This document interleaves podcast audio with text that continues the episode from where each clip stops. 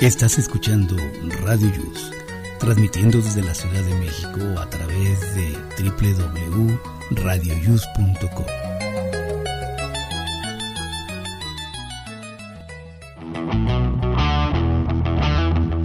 Hoy, en Aquí estamos, México. ¿Te gusta el chisme? Aquí te diremos por qué todo el mundo quiere enterarse de la vida de los demás. Entérate del gran secreto que guarda el refresco de cola. En entrevista, el grupo juvenil del momento.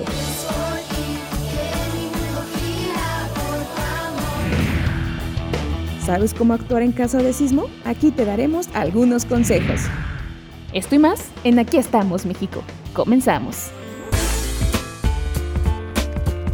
radioius.com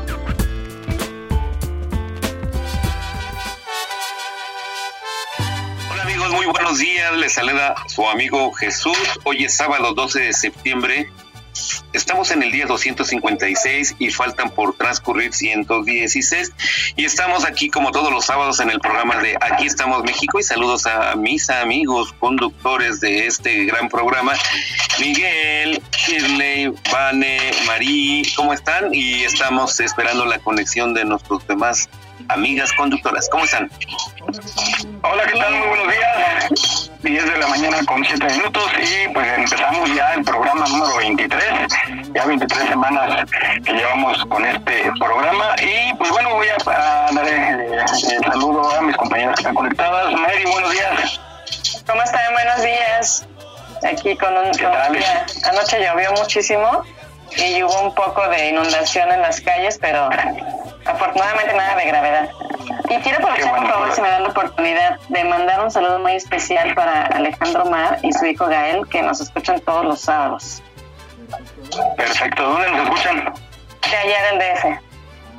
Ah, muy bien, un saludote. Bueno, Shirley, buenos días. Hola, hola, ¿cómo están todos? Bien, yo muy bien, desvelada también. Yo también. ¿Estás con los, ¿Eh? en la repostería? Sí, sí, es que alguien me pidió bastantes panes para hoy. ¡Qué padre! ¡Felicidades! Sí, Muy bien. Qué bueno, ya huele, huele rico, ya ven, ya no se te vaya a quemar, ¿eh? Bueno, y pues mi queridísima Vane. Buenos días, Vane. Good morning por la mañana, ¿cómo estamos? Qué rico que tengan este este día como que no está tan caluroso porque ha hecho mucho calor en la semana, siento yo. Y este y hoy amaneció así como que rico, ni frío, ni calor, templadito, así es que que tengamos un fin de semana muy placentero. Sí, como que está así entre nublado y soleado, eh, pero está rico, o sea, no, no, no molesta. Sí, rico. Ojalá esté así. Bueno, pues sí, estamos esperando que se conecten nuestras compañeras Julie, Mon y Naomi. Les digo, nada más entra septiembre y ya empiezan a, a festejar y a bailar y todo. Estamos a nada de que termine este año, no puede ser, está, fue de verdad. Ya, Ay, yo- empezando el- estas celebraciones ya se van. No, Sí, ya, ya, ya, casi, a, casi los- niños ya los estamos preparando para Halloween, que ya nos acerca Sí, de hecho. Sí, caray. Bueno, Jesús, buenos días. Y pues bueno, vamos a platicar rápidamente eh, pues de la pandemia. La, la buena es que ya, ya casi todo el país está en, en amarillo y naranja. Solo por ahí creo que alguien iba a regresar a, a rojo. No, no recuerdo qué estado.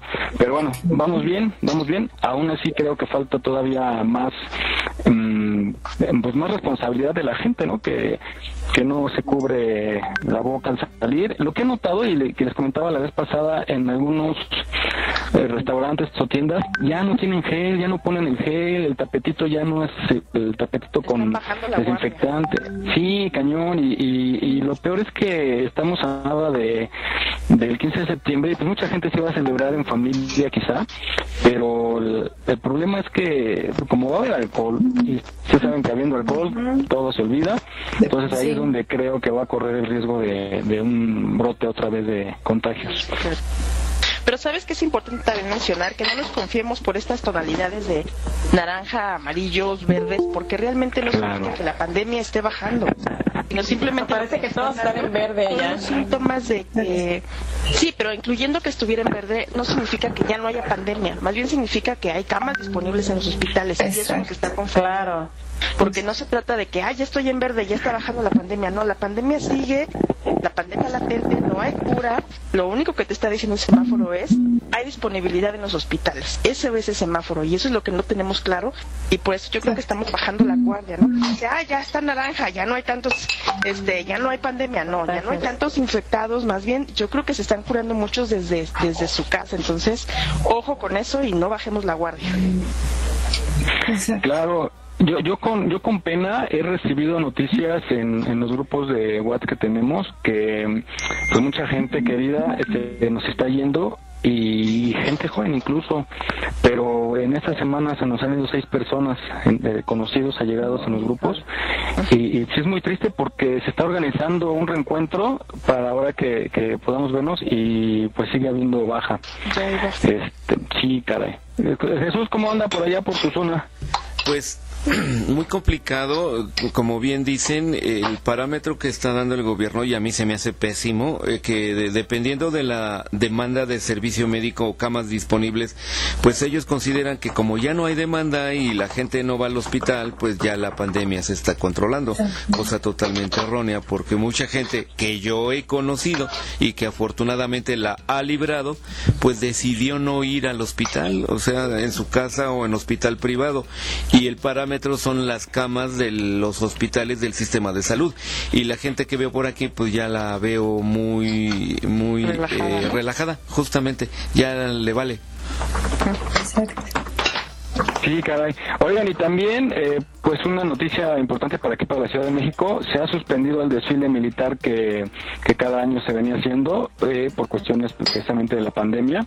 Y se está proponiendo por ahí que eh, se ponga barda en las plazas, porque mucha gente acostumbra ir a las plazas en las alcaldías, no va a haber evento, entonces no salgan los que nos escuchan aquí en la, en la Ciudad de México, no salgan, mejor quédense en casa, no inviten a más familias, sino nada más con los que viven en esa casa por esta ocasión celebren en familia y eh, solito y les toca de más. Sí, al recalentado, ¿no? Miguel, Miguel, ya tenemos a Naomi por aquí. Naomi, ¿cómo estás? Ah, qué bien. Bueno, ah, hola, hola, Naomi, buenos días. Sí, te escuchamos. Un poco mi internet, entonces los escucho muy trabados. Ah, ok, pero sí te escuchamos. Ay, ¿Ya? Ya. Vuélate el del vecino. el vecino, vecino, ¿me regala una hora de internet, por favor? Que nada más somos seis. En, lugar de una casita de, de azúcar. Oigan, ¿quién está lavando los trastes? Ay, perdón. Oigan, bueno, ya nos están llegando este mensajes en el WhatsApp. Por favor, sí, somos seis, ¿eh?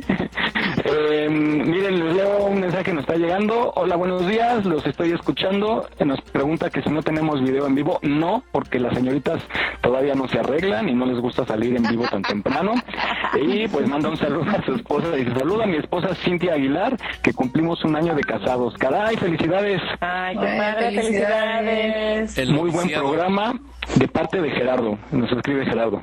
Felicidades, Gerardo. Gerardo, a ti y a tu esposa. Ah, que, nos, que nos diga cómo van a celebrar, a ver si, nos puede enviar otro mensaje, cómo van a celebrar este 15 de septiembre. Bueno, entonces, pues hablábamos de esta pandemia y eh, se suspende el desfile militar. Entonces, eh, pues para estar en casita. Oiga, yo tengo una duda, a ver quién de ustedes puede puede decirme si tiene información.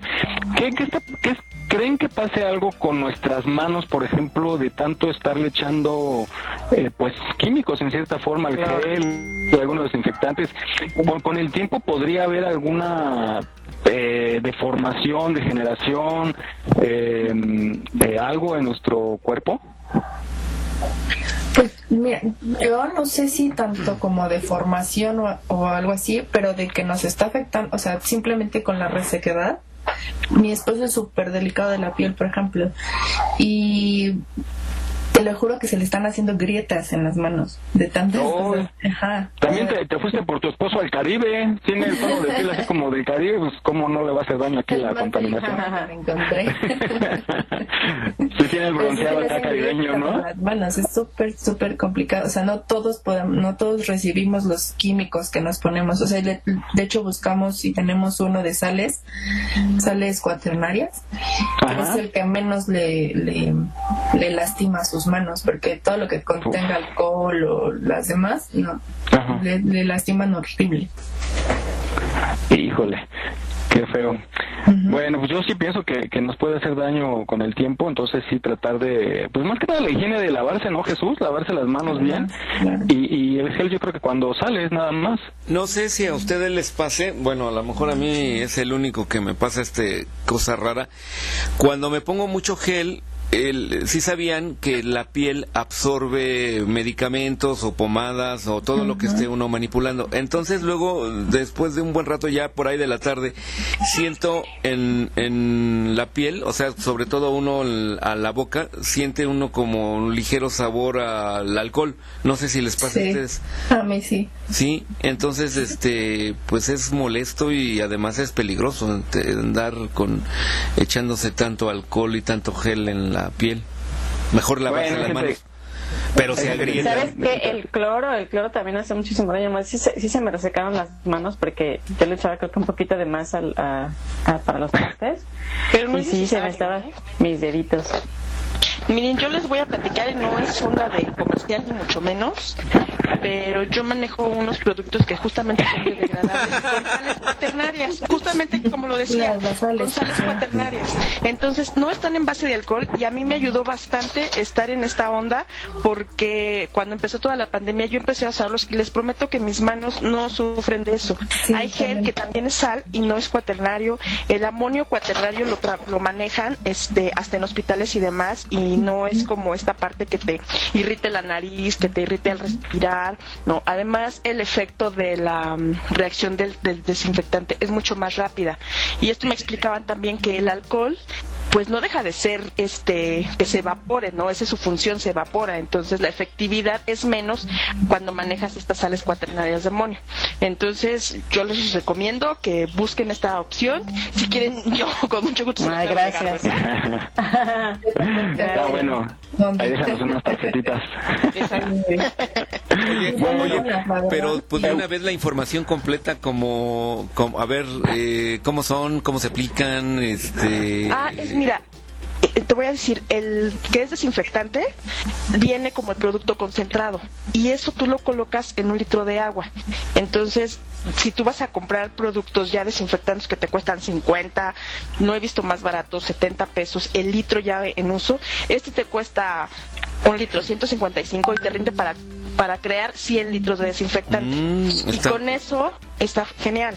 Y con eso tú puedes desinfectar ropa, tu casa, sillones. Y como tiene el grado alimenticio, con unas gotitas también desinfectan los alimentos. El gel que, que aquí se vende es este, ese sí es directo de usar, pero no necesitas ponerte los chorros. Con la gotita que te pones, con eso es suficiente para, para todas tus manos, ¿no? Inclusive hay cremas también que te pueden ayudar a, a la hidratación sin este daño constante o sentirlas cebosas o agrietadas. O sea, sí son buenos productos. Yo, yo los tengo manejando desde hace muchos años, incluyendo antes de la pandemia. Yo con eso ya hago el aseo de, de su casa y me funciona increíblemente porque pongo en el aspersor y con eso rocío absolutamente todo, desde lo que llega al súper, desde la persona que me llega a visitar, desde la cafetería. Yo lo rocío y yo sé que ella está libre de cualquier germen. Entonces, les voy a Gracias. dejar este el datito para que lo conozcan y pues ahora sí que lleve, lleve barabara. Vale, vale, vale. Muy bien. Bueno, ya está Naomi por aquí. Naomi, buenos días. Hola, buenos días, ¿cómo están todos? Bien, me puede conectar. Bien, Muy bien. pues, Qué ¿Me bueno. escuchan bien y todo? todo, Sí, sí, sí. todo bien. todo perfecto. Bueno, chicos, pues vamos a entrar en materia de nuestro programa ya en forma, lo que es el tema del día. Vamos a hablar sobre los chismes o rumores que, no se nos da, ¿verdad? es, que sí, no, es, un tema muy bueno. Y, y, fíjate que sí es bien, bien, bien importante. Vamos a escuchar esta cápsula primero que nos va a decir que es un chisme. ¡Ey! No lo vas a creer. El chisme podría parecer inofensivo, pero ¿realmente lo es? Si alguna vez te enteraste de que hablaron de ti a tus espaldas, entonces ya sabes que el chisme puede hacer mucho daño. En Proverbios 12:18, la Biblia dice que las palabras pueden ser como las estocadas de una espada. Pero, ¿cómo puedes asegurarte de no ser tú quien lance los puñales? ¿Sería mejor que no hablaras de nadie? Filipenses 2.4 dice que debemos preocuparnos por los demás. Así que lo normal es que hablemos de otras personas. Pero esas conversaciones pueden terminar mal y manchar la reputación de alguien. ¿Qué puedes hacer para evitarlo? Por ejemplo, cuando los comentarios se vuelven sarcásticos o negativos, quiere decir que la conversación va por mal camino. No te dejes arrastrar y cambia de tema. Tienes que actuar y rápido. Ten cuidado. Aunque no seas el primero en contar un chisme, si lo repites, puedes ser culpable de esparcir una mentira. Antes de hablar de otras personas, pregúntate, ¿Conozco todos los detalles? Si otros repiten mi comentario, ¿se manchará la reputación de alguien? ¿Y qué hay de mi reputación? Recuerda, cuando el chisme intente colarse en la conversación, ponle freno. De esa manera, quienes te rodean estarán felices. Y tú también.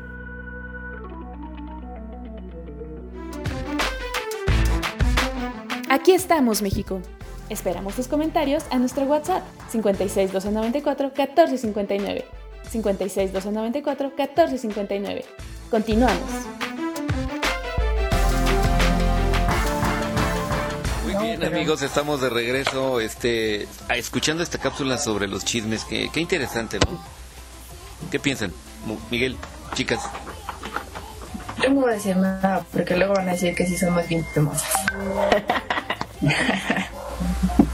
Yo reitero mi posición, no es de que seamos más chismosas, simplemente somos observadoras y nuestro detalle va argumentado. Eso es todo.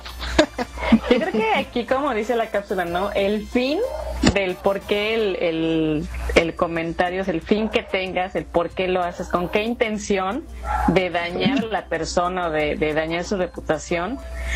Y, y, de hecho, hasta decirlo con envidia y todo ese rollo, creo que es aquí el, el punto, ¿no? La intención con la que se hace pues sí, el chisme. Exacto, y creo que ahí a veces es como parejo, ¿no? O sea, no tanto como de que los hombres o las mujeres, creo que ahí sí es parejo, sí es. El que vaya acompañado más bien de esta onda maliciosa, ¿no? Porque una cosa es contarte lo que pasó y más y otra cosa ya es como esta cizaña de, ojo, mira, ¿no? Le estamos haciendo daño, cosas así, no, eso no está padre. Claro, aparte porque hay chismes que son, como decía también, o sea, con puede ser positivo o puede ser negativo, ¿no? Y el negativo es totalmente destructivo. O sea, hay positivos que al contrario es para reconocer, ¿no? Pero ya el negativo ya es mal plan claro. la forma de decirlo. Creo que Miguel se desconectó. Ahorita vamos a esperar a que se conecte. Yo creo que no quiso verse comprometido ante el Sí, ¿verdad? Este, no quería que le exhibiéramos. Empezamos a hablar del chisme y dijo, no, no, no. Pero podemos empezar a hablar de Miguel ahorita que... Hay que, ah, la regla, hay que, hay que hablar de la ausencia. Ya las estoy escuchando, ¿eh? Nada más estoy aquí en el chisme. Tenías miedo de que te exhibiéramos, ¿verdad? No, es que nos está votando, ya se fue Naomi también. Ay, casualmente nos fuimos al mismo tiempo. ah, no, ya está aquí. Ah, qué cara. Ese es un chisme, ¿eh?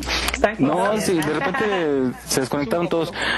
Oigan, yo les decía que eh, depende también, hay luego como chismes, eh, pues no malintencionados, que por ejemplo, no sé, cuando te acercas, que escuchas una información de alguien, ¿no? Y te acercas y, ay amiga, ya, ya, ya, me, ya me pasaron el chisme que, que te contrataron, ¿no? Y no es como con mala intención, pero no deja de ser chismecito. Y lo hacemos como para informarnos todavía más, ¿no?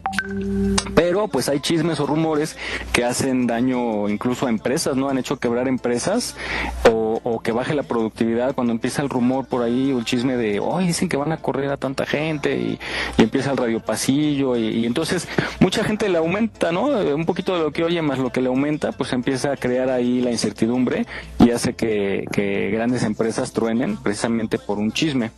Entonces, pues yo digo que si hay chismes como blanquitos, así como de, buena intención, como para enterarse nada más, ¿no? O sea, no como para esparcir el chisme, sino el, rumor ni la noticia, sino para enterarse más. Pues sí, para, pues tiene parte de morbo, ¿no? Para saber, oye, ya me dijeron que, que te pasó esto, ¿no? Y, y, pues queremos saber nada más, satisfacer esa necesidad de eh, información, pues, que tenemos. Y yo curiosamente, como oye, yo. Como tú, que, oye, ¿qué andas regalando dinero? Ay, cállate, ya ni me digas, hombre. Ya ni me digan que voy a, voy a acabar vendiendo este placer, pero pues eh, ahorita con la pandemia voy todo emplayado. bueno, este... Oigan, yo, a mí lo que me dio curiosidad que menciona la cápsula que, que algunas, algunos pasajes en la Biblia, y sí, ciertamente como que le da mucha importancia a la Biblia al chisme, y por ejemplo voy a citar algunas cuestiones que vi, que dice, por ejemplo, el chismoso peca contra Dios, y eso viene en un pasaje por ahí en la Biblia. Luego dice, al que en secreto calumnia a su prójimo, lo haré callar para siempre. Al de ojos altivos y corazón soberbio, no lo soportaré. Salmo 101.5. Y luego este otro que dice, Señor, ponme en la boca una centinela, un centinela, un guardia a la puerta de mis labios. Salmo 141.3. Entonces, me, me, llamó la atención eso, ¿no? Que, trata precisamente el, chisme como tal. Entonces, pues hay que, hay que ser como más cuidadosos con esto del chisme, ¿no? Sí, más prudentes, ¿no? Sí, más discretos, digamos, pero que, siga, que siga siendo chisme. confianza, porque luego hay unos amarranavajas que dicen, fulanita anda diciendo, y entonces ahí ya hubo más broncas. Pero es como, las fake, es como las fake news, o sea, hasta dónde puede llegar un chisme o una, Exacto. una mentira, ¿no? Sí, bueno. Es, mentira. Incluso ya yéndonos más extremos, cuando hay por ahí los linchamientos, ¿no? Que empiezan a, correr el rumor de que es un robaniños, un violador, y pues surge precisamente de un rumor o de un chisme, ¿no? Pero bueno, eh, vamos a escuchar a nuestra colaboradora Lizzie, quien nos dice por qué la gente eh, tiene la necesidad de, hacer chisme.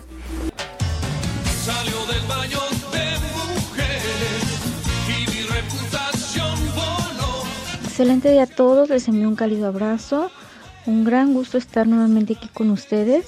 Eh, me gustaría rescatar que como seres sociables que somos es imposible no hacer comentarios sobre los demás, ya sea en su presencia o en su ausencia. Entendamos el rumor simplemente como un comentario que no ha sido confirmado. En cambio, el chisme tiene una connotación neutra en realidad. Este puede ser positivo, de acuerdo al tipo de comentario que es, la información que se selecciona y si esa información va dirigida a exaltar a la persona de la que se está hablando o puede tener una connotación negativa, eh, que es por lo regular la manera en cómo lo hemos estigmatizado y cómo se ha conocido más, que es un tipo de agresión pasiva que produce estrés en la persona regularmente que es afectada o grupo, porque también puede ser un grupo. Y bueno, esta información que se comparte puede ser verdadera, con interpretación desfigurada o exagerada, o puede ser falsa. El tema aquí es que tiene una intención, la intención de afectar, dañar la imagen, los logros, la credibilidad, la reputación o incluso apartar del medio social a la persona. Ahí va el chisme. Que no te vengan a contar mentiras de mí. Tú diles que sí, al cabo no es verdad. Tú diles que sí y se callarán. Regularmente se enfatizan los detalles que parecen interesantes o atractivos para la persona que está escuchando el chisme.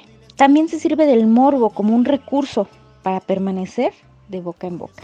Ahora, en cuanto a la persona que genera este chisme, que genera esta eh, información para que se propague, pues son personas regularmente que son envidiosas, que son hipócritas, que halagan para confundir, que tienen cierto complejo de inferioridad, que como decía en un principio, regularmente tienen la intención de lastimar de alguna manera al afectado. Les gusta la chismeadera,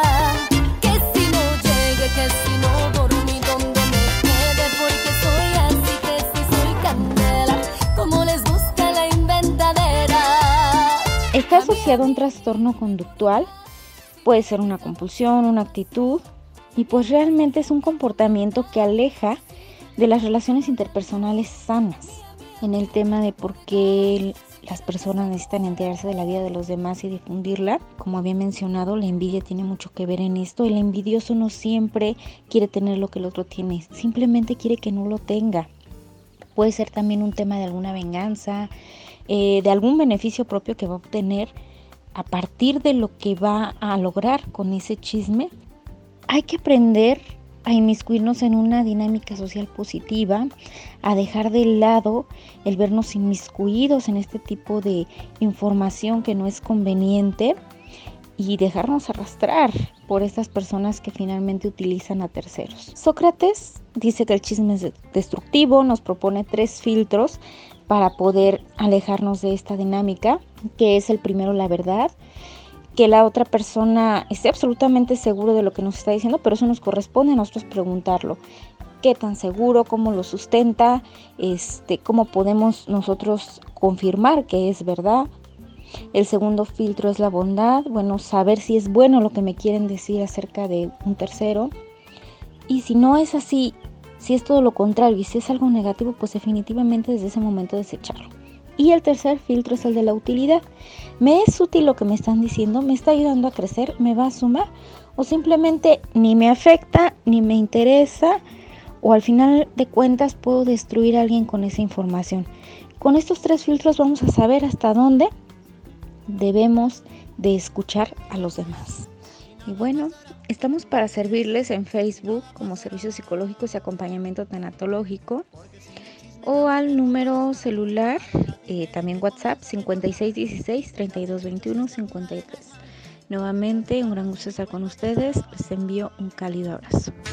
Feos pantalones y tan guangos y rabones, la patilla no le queda, te fijaste, este reflaco jorobado, parece arco con la moda de las greñas, te parece mujer, con tamañas lagañotas, yo creo que nunca se baña porque apesta a escuadras, pobrecita la No olvides seguirnos en nuestra página en Facebook. Aquí estamos, México. Si tu ciudad cuenta con alerta sísmica, recuerda que puedes tener hasta 60 segundos para ubicarte en un lugar seguro. No bajemos la guardia. Continuamos. Muy bien amigos, pues estamos de regreso aquí hablando y escuchando estas cápsulas sobre el chisme. Y adelante Miguel. Híjole, pues cada vez más interesante esto del chisme, ya me está gustando. Oigan. No descubierto, Mike. No, gracias a que estoy oyendo todo lo que dicen. Ah, estoy en el chisme. Oigan, quiero dar el, el WhatsApp para que nos escriban al 5612 94 14 59 5612 94 14 59 y quiero mandar un saludo a la gente de la colonia Condesa del Comité Hipódromo 2 que está escuchando ahorita el programa les mandamos un saludote bueno pues bueno ahora ahora viene la pregunta ¿quién es más chismoso el hombre o la mujer? Tú, Miguel. Hombre. a ver qué tipo de chismes son los de los hombres Ay, pues de las que chicas. guapas. Sí, de Ah. chicas. No solo de eso. ¿eh? Lo- De los, que hombres que- pres- los hombres De presumen fútbol. de no, los hombres presumen de mujeres, presumen de posición económica, presumen de, de hazañas. Eso es lo que Se dice presumimos. bueno, pre- Exacto. bueno, presumimos. Bueno, presumimos. Este, y las mujeres presumen de posesiones, de viajes, de logros, básicamente es lo que yo veo, ¿eh? Pero a ver, comenten.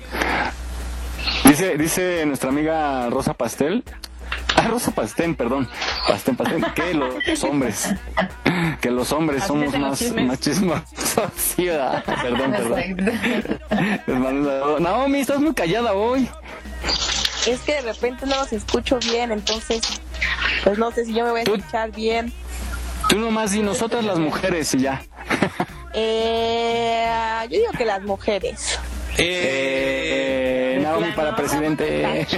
Naomi, Naomi. Ya la nadie está entendiendo bien el tema. Y como que no se Ya la perdimos. dijo. Perdimos Naomi. Bueno, a ver, vamos a escuchar la siguiente cápsula que nos va a ilustrar un poquito quién es más chismoso, si los hombres o las mujeres. La creencia popular dice que las mujeres son más adictas a los rumores, pero un estudio demostró lo contrario. Ellos dedican un promedio de 76 minutos al día cuchicheando con sus compañeros de trabajo, en comparación con solo 52 minutos que ellas dedican al chisme.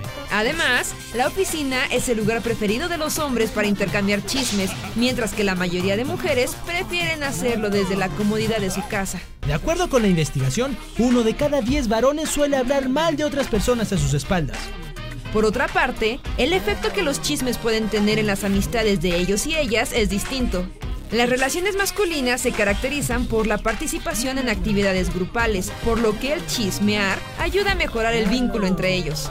En contraparte, las relaciones femeninas se caracterizan más por la intimidad, por lo que los chismes representan más una amenaza. Finalmente, los temas favoritos de los varones a la hora del cuchicheo incluyen anécdotas de borracheras, viejas amistades de la escuela y la chica más atractiva del trabajo. Mientras que ellas suelen hablar de otras mujeres, problemas con sus parejas y su vida sexual. ¿Tú qué chismeas con tus amigos? Aquí estamos, México. Esperamos tus comentarios a nuestro WhatsApp 56 294 1459. 56 294 1459. Continuamos.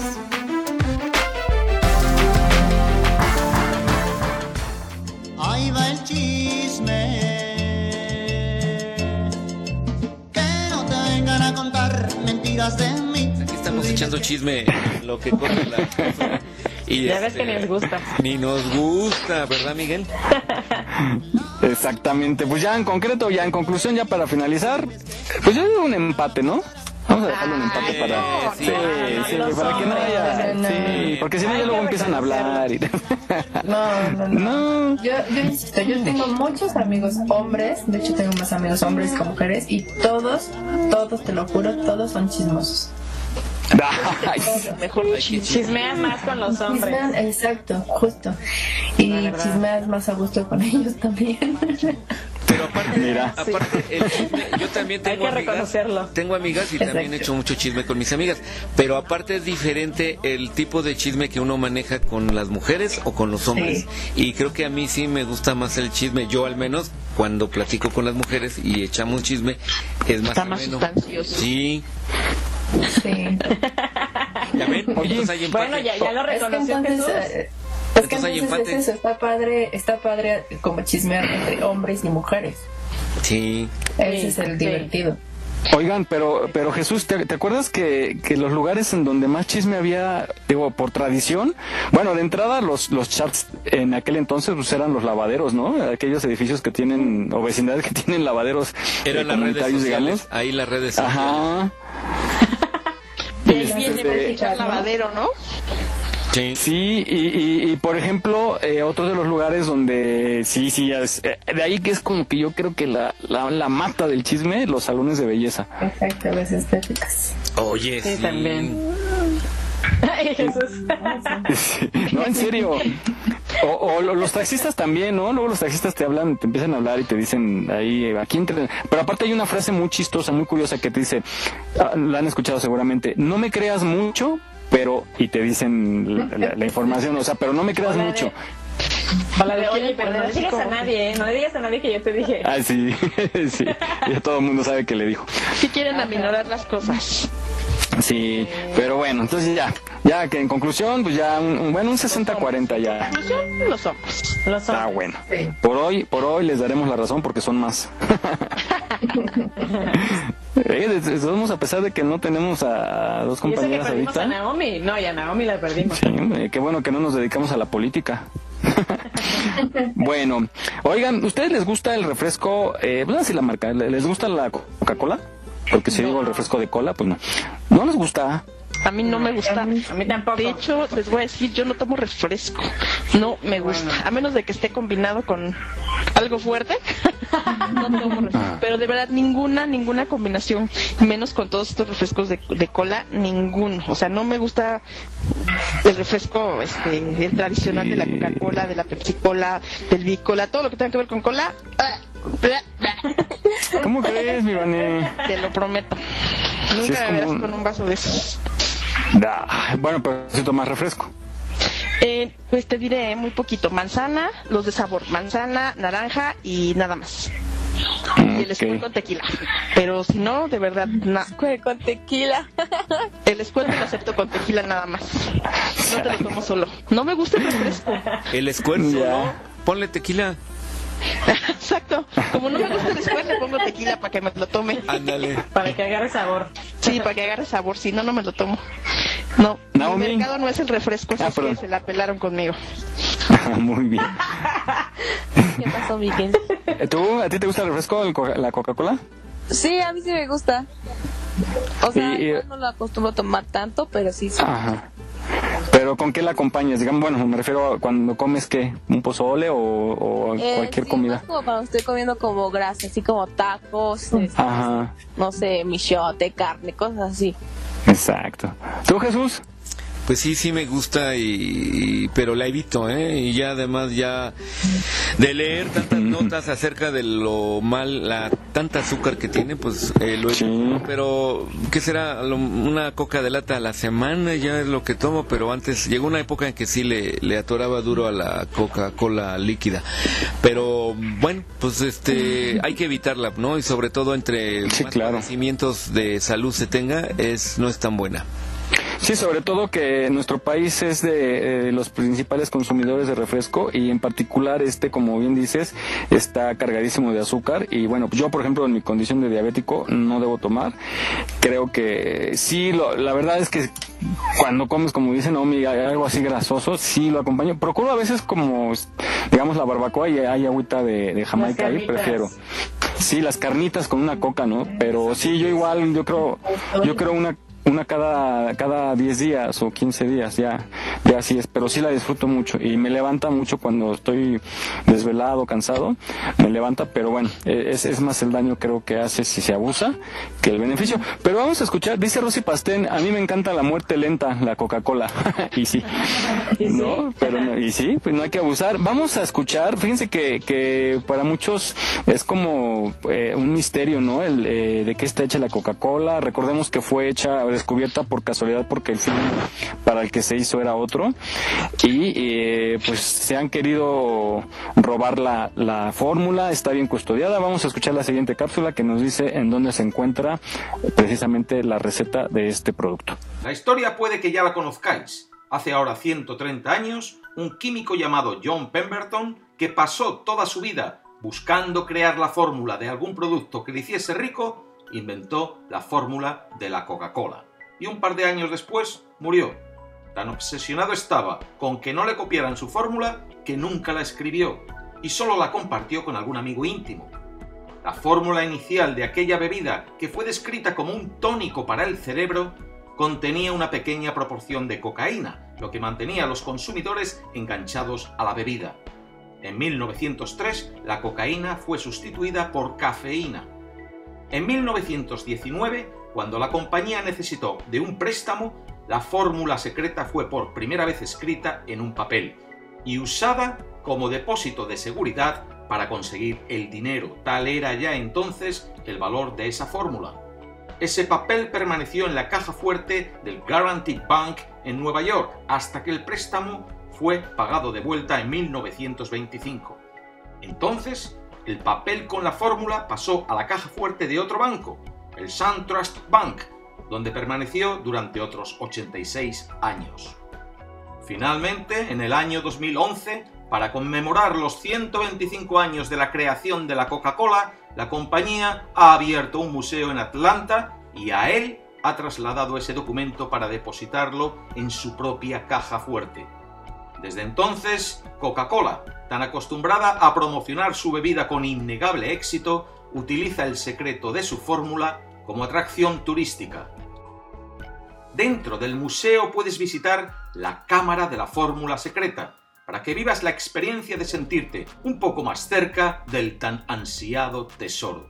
Básicamente te venden que estás entrando en la caja fuerte de la Coca-Cola, pero no.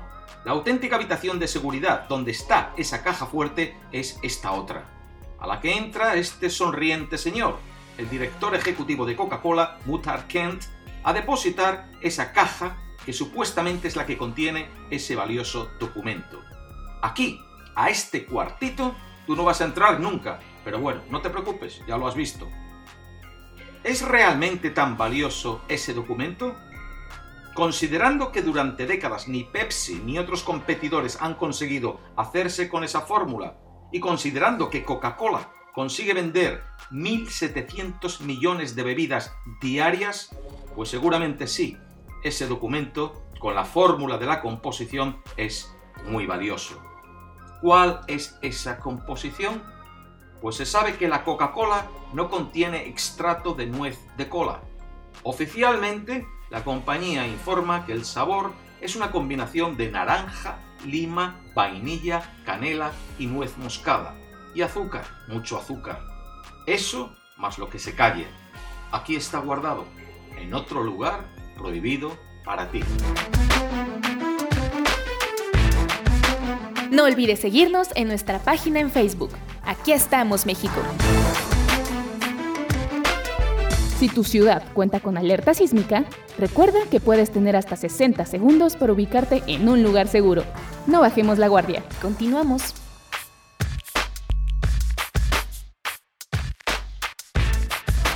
Muy bien amigos, estamos aquí de regreso y como bien decíamos, pues estamos echando chisme aquí fuera del aire. Adelante Miguel, adelante chicas. Oigan, pues qué, qué interesante eh, esa duda que teníamos, ¿no? En dónde tenían la receta y pues sí la tienen bien custodiada. Y fíjense que estaba yo leyendo, no sé si recuerdan, eh, hace años había un refresco que le hizo la competencia que se llamaba Big Cola, ¿no?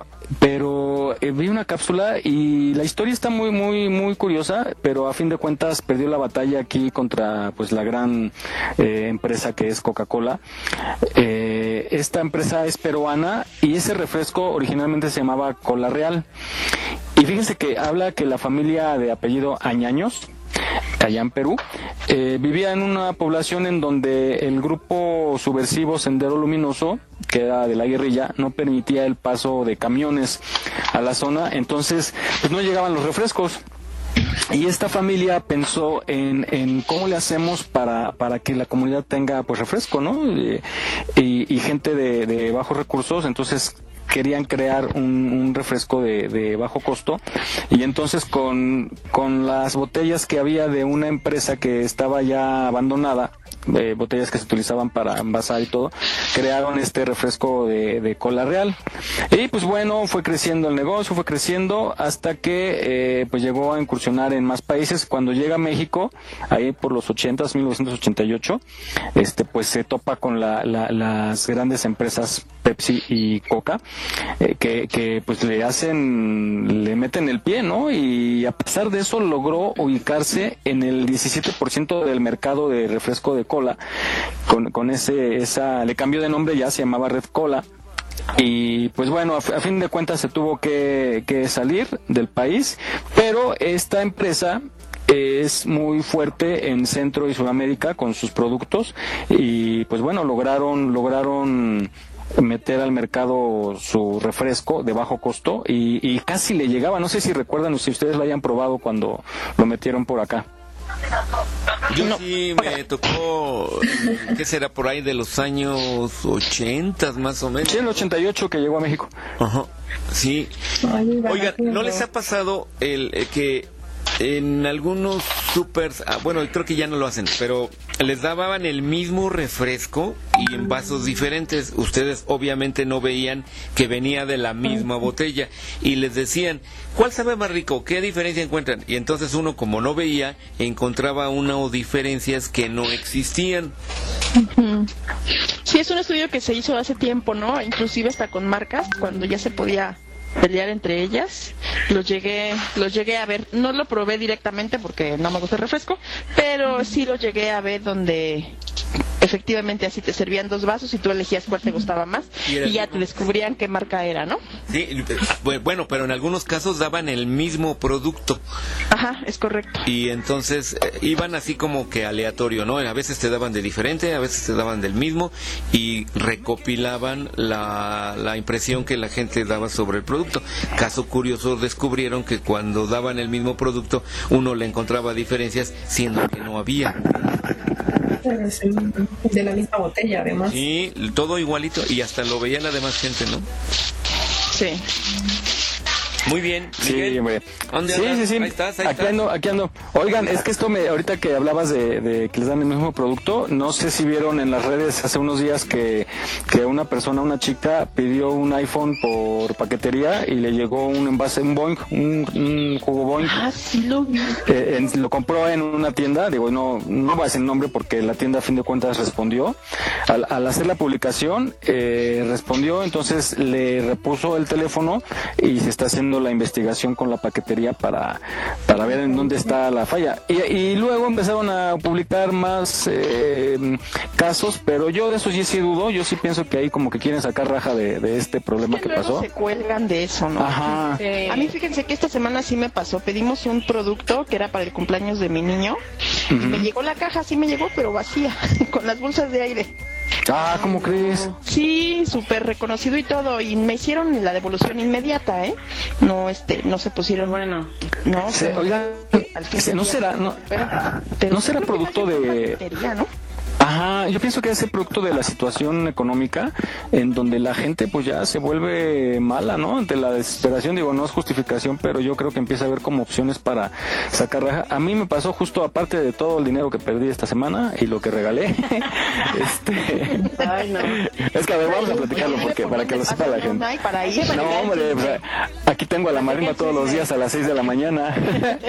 Miren, eh, eh, lo pueden ver, el, iba yo por la calle, venía del cajero y me encontré una marimba, unos señores que tocan marimba, eh, que andan en toda la ciudad. Entonces, pues cuando encuentro gente así me paro, los, les pregunto que si los puedo grabar y entrevistar, ya los estoy grabando, los entrevisto y pues siempre les doy una propina, ¿no? Un dinerito ahí por el tiempo que se dieron. Y pues yo sin fijarme saqué la cartera y según yo les di dos billetes de 20 y resulta que les di dos de 500, pero no me di cuenta hasta el otro día que estaba haciendo mis cuentas.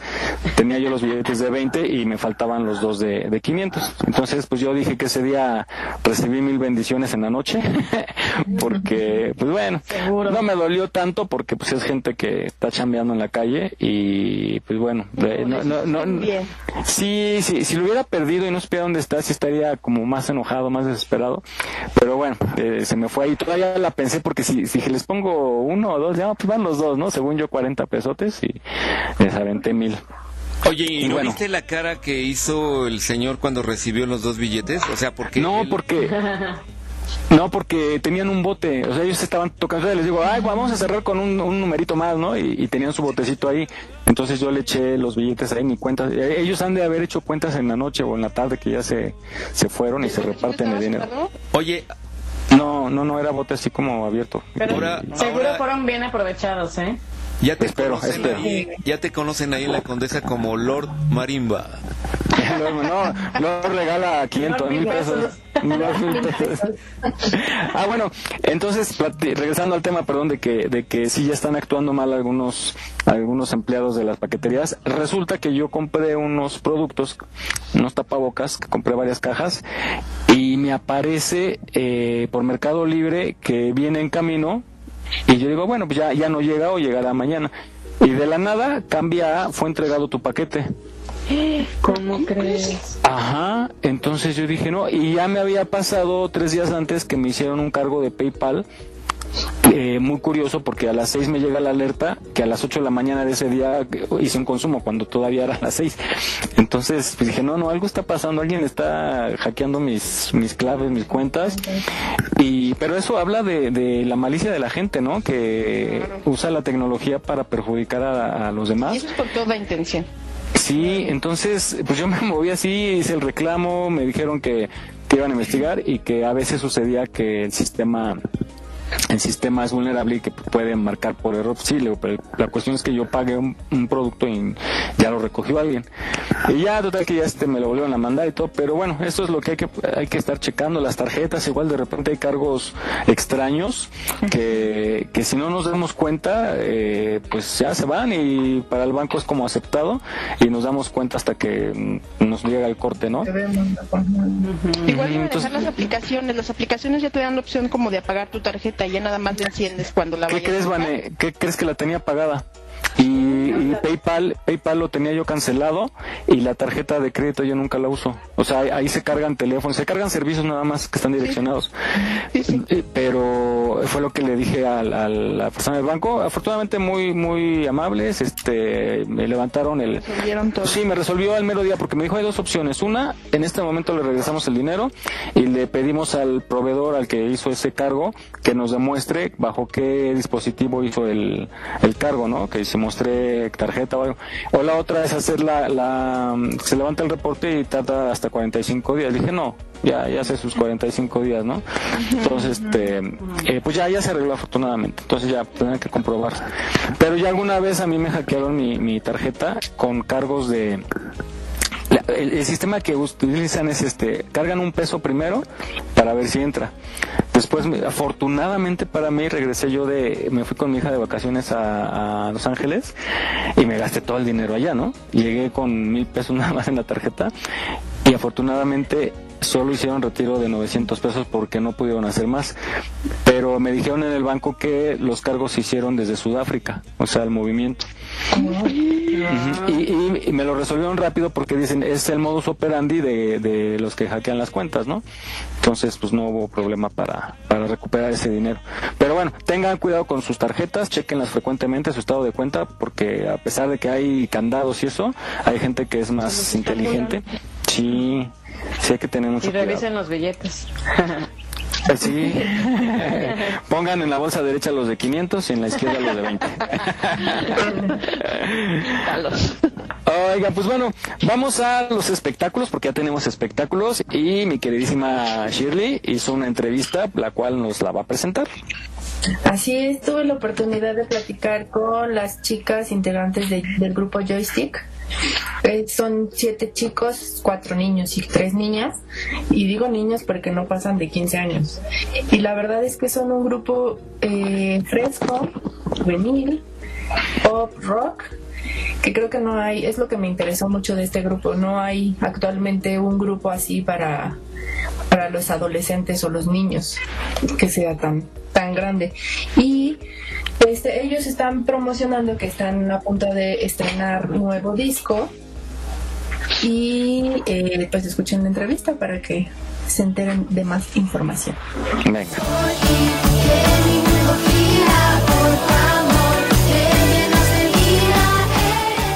Hola chicos, ¿cómo están? Gracias por acompañarnos esta mañana en Aquí estamos México y me encuentro con Mariana, Mar y Fernanda del grupo Joystick. Somos dos, dos enamorados de un amor. Chicas, ustedes son parte de un grupo juvenil de rock pop de los más importantes en la escena mexicana ahorita musical. Cuéntenme cómo se sienten, qué se siente, cómo pasó todo. Nosotros nos conocimos hace como tres años. eh, algunos se conocen desde hace más tiempo, algunos desde hace menos tiempo. Pues la verdad nos conocimos porque estábamos en un mismo curso de actuación y pues eh, nos hi- hicimos como un grupito de amigos que éramos los siete y entonces en las tardes después del curso nos juntábamos como a ensamblar canciones y como que la directora de la escuela le gustó muchísimo cómo sonábamos, la química que hacíamos y pues nos decidió como dar la idea de hacer un grupo, habló con nuestros papás y nos encantó la idea. ¿Y cómo se sienten? Porque además han hecho grandes cosas. En dos años, tres años, han crecido muchísimo. Sí, la verdad es que creo que, o sea, hemos crecido bastante rápido y la gente nos ha apoyado mucho. O sea, en verdad estamos muy orgullosos de lo que hemos logrado todo. O sea, de verdad, y están bien chiquitas. Eh, Los siete están bien chiquitos, no pasan de los 15 años, ¿verdad? No.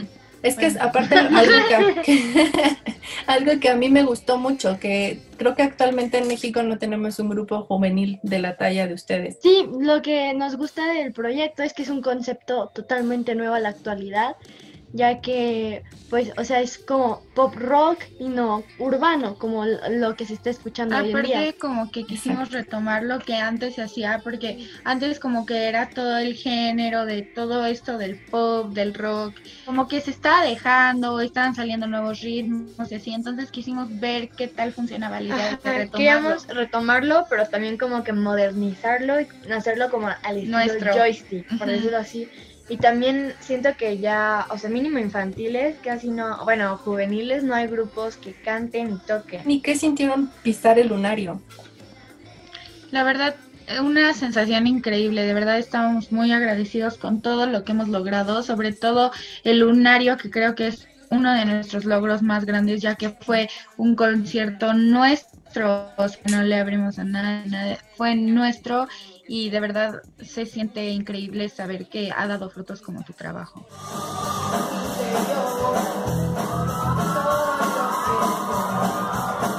Saber que todos los boletos de todo el lunario se acabaron con nosotros, con nuestro concierto, o sea, fue algo increíble. Y ver tanta gente ahí que, que nos apoyaba y que nos gritaba, que cantaba nuestras canciones. Que se las, bueno, que fue se las de verdad sepan, está padrísimo. Su primer sencillo se llamaba, bueno, se llama Es por ti.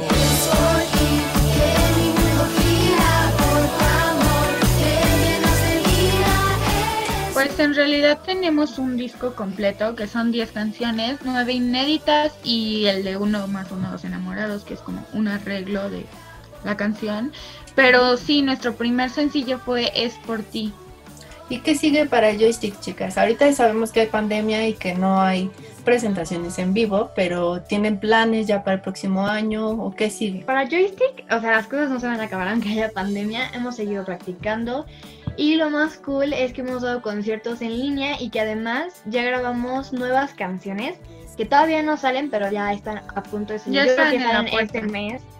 Entonces espérenlas muy pronto porque en verdad les van a gustar mucho, como que nos renovamos todavía más. Entonces les van a encantar. De hecho, pueden encontrar, o sea, toda la información de cuándo van a salir el video, todo, todo, todo en nuestro Instagram. Estamos como arroba joystick.mix. Se vienen muchísimas sorpresas. Igual acabando esto, vamos a ir con todo. Entonces síganos para que vean todo, todo, todo lo nuevo. Y escuchen las canciones que también ya teníamos porque también son muy bonitas y todas tienen una historia que les van a encantar. Muchísimas gracias, chicas. Mucho éxito y espero pronto volverlas a escuchar cuando ya tengan presentaciones, nos hablan y para promocionarlos también. Gracias. Muchísimas gracias. Los enamorados que se dan todo por el alma bien. Regresamos y oigan, este grupo Joystick estaba escuchando que está cantando la canción de Somos dos enamorados, pero esta canción es de Pablito Ruiz y esta canción es de los años 80 también. Entonces estamos ahí cayendo quizá a lo mismo, ¿no? Que es un grupo muy nuevo, juvenil, totalmente juvenil, pero está interpretando canciones de dos décadas atrás. Entonces ahora falta la cuestión del compositor, compositor actual, para hacer nuevas canciones. Creo que tampoco ya nadie crea canciones, ya nadie escribe cosas nuevas. Todos están este, refriteando. Nomás los, re- los reggaetoneros, eso sí, es, es este... Presente. Bien expresivos. Tenemos un reggaetonero en el grupo. Mike Reggaetoneros. A ver, que cante. Ay, sí, Mike, perdón. Que cante. No, no, voy a hacer, voy a hacer un este un rap para, digo, un reggaetón para, para el programa. El reggaetón de aquí estamos México. Ándale. Pero van, van a tener que salir ustedes con su shortcito para hacer el videoclip y todo, ¿eh? También para que venda. Que venda, que venda, sí. Me ven se enamoran y luego mi marido qué va a hacer. Bueno. Pues muy bien, pues felicidades a, a estos chicos. Eh, son, ¿Cuántos son? Siete miembros, ¿no, este Shirley? Son, Sí, cuatro son- son chavos. y tres niñas. Ah, tocan maravillosamente bien. Esos chavos, como que estabas platicando, eh, que han estudiado música, tocan padrísimo. Si tienen la oportunidad, vean sus videos, síganlos. Y pues me, me gustó mucho la- el entusiasmo de las niñas. Eh, están fascinadas y, y eso está padre, ¿no? Que les guste lo que hacen y que no sean como obligadas a, a dedicarse a eso, sino que lo disfruten. Lástima que no está Julie. Julie, este, pues bueno, la, la semana pasada no, no le di la bienven- bienvenida como debe ser porque eh, ella es actriz, cantante, modelo, bailarina, ahora activista y pues ella los domingos. Y vende pociones los domingos. Y pues y, y, pues ella nos puede contar porque yo quería hablar de la fama justamente cuando empiezan los los chicos eh, y un claro ejemplo son estos niños que acabas de entrevistar Shirley que pues con, con mucha ilusión y todo pero tiene su costo no y, y es desde desde dedicarse de tiempo completo y a veces pues siempre si son menores de edad tienen que estar viajando con la mamá o un familiar Se desconectó Miguel. Bueno, estamos aquí eh, continuando. Efectivamente, yo creo que hay un, gran problema del precio de la fama, ¿no? Eh, pensemos nosotros que si fuéramos muy, muy, muy famosos, el hecho de salir a la calle, al súper o al banco o algo, pues el aglomeramiento alrededor de nuestra persona pidiendo autógrafos y eso que se llama privacidad, caos, pues ¿no? quedaría totalmente vulnerado. Claro. Y aparte luego tienen que tomar clases privadas, o sea, su vida sí cambia mil por ciento. Y los, ritmo ami- de vida. los amigos, pues los amigos de la escuela, ¿no? Digo, te- como tú dices, va a estar tomando clases privadas, pues ¿cuáles am- amigos de la escuela? Entonces, pues es una vida solitaria, ¿no? También, pero bueno, todo tiene un precio en esta vida, ¿no? Este, a veces eh, hay que pagar muy caro. Pero mira, cuando haces algo que te apasiona, yo creo que estás dispuesto a pagar ese precio, ¿no? Malo es cuando te lo imponen, cuando esa fuerza, entonces sí la padeces. Yo creo que ya estando a estas alturas de, de, de fama, de ser muy reconocido, pues igual hasta te la ingenias para, para salir y hacer tus cosas, pero no creo que cambie Ya el llegué. precio de decir, No, puedo hacer lo que me gusta, lo que amo, como este es el precio a pagar y me lo aguanto. Sí, Exacto. caray, pero también. todo tiene algo bueno y algo malo. Sí, siempre está el yin y el yang de la vida. Ándale. Pero les deseamos mucho éxito a los chicos de Joystick para que sigan creciendo. Sí, que, traigan que sigan con ese entusiasmo. adolescentes, por favor. Y un buen equilibrio entre su vida personal y su vida artística. Sí, que no a. Que justo lo platicamos en, algún programa, ¿no, Jesús? Que esta pandemia era como la oportunidad para, para redireccionar el rumbo de muchos jóvenes, porque al estar en casa con la familia, pues se van a dar cuenta, ¿no? De por dónde iban y es una muy buena oportunidad para reeducarnos y, pensar para dónde queremos ir. Y esta es una muy buena opción, pe- eh, dedicarse a lo que les gusta, que es la música, el canto, y ojalá todos como que indaguen qué, en qué soy bueno, en qué puedo hacerla más, este, y pues platicar con papá y mamá para que los apoyen y tomar un nuevo rumbo. No, y que papá y mamá también estén disponibles para hacerlo, ¿no? Porque to- Sí, todo, claro. todo va de la mano. Sí, claro. Pero bueno, ahorita por la pandemia, pues en teoría todos estábamos en casa. Eh, Bueno, eh, ¿ibas a decir algo, Jesús? Ya se me olvidó. no te preocupes. ¿Qué cosa les estaba yo diciendo? Te iba a decir unas pastillas para la memoria, pero se me olvidó cómo se llama. Ándale. Bueno, oiga, pues vamos a un tema que no les agrada a muchos, eh, pero pues lo tenemos que decir. Eh, vamos a hablar acerca de los sismos, los temblores, los terremotos.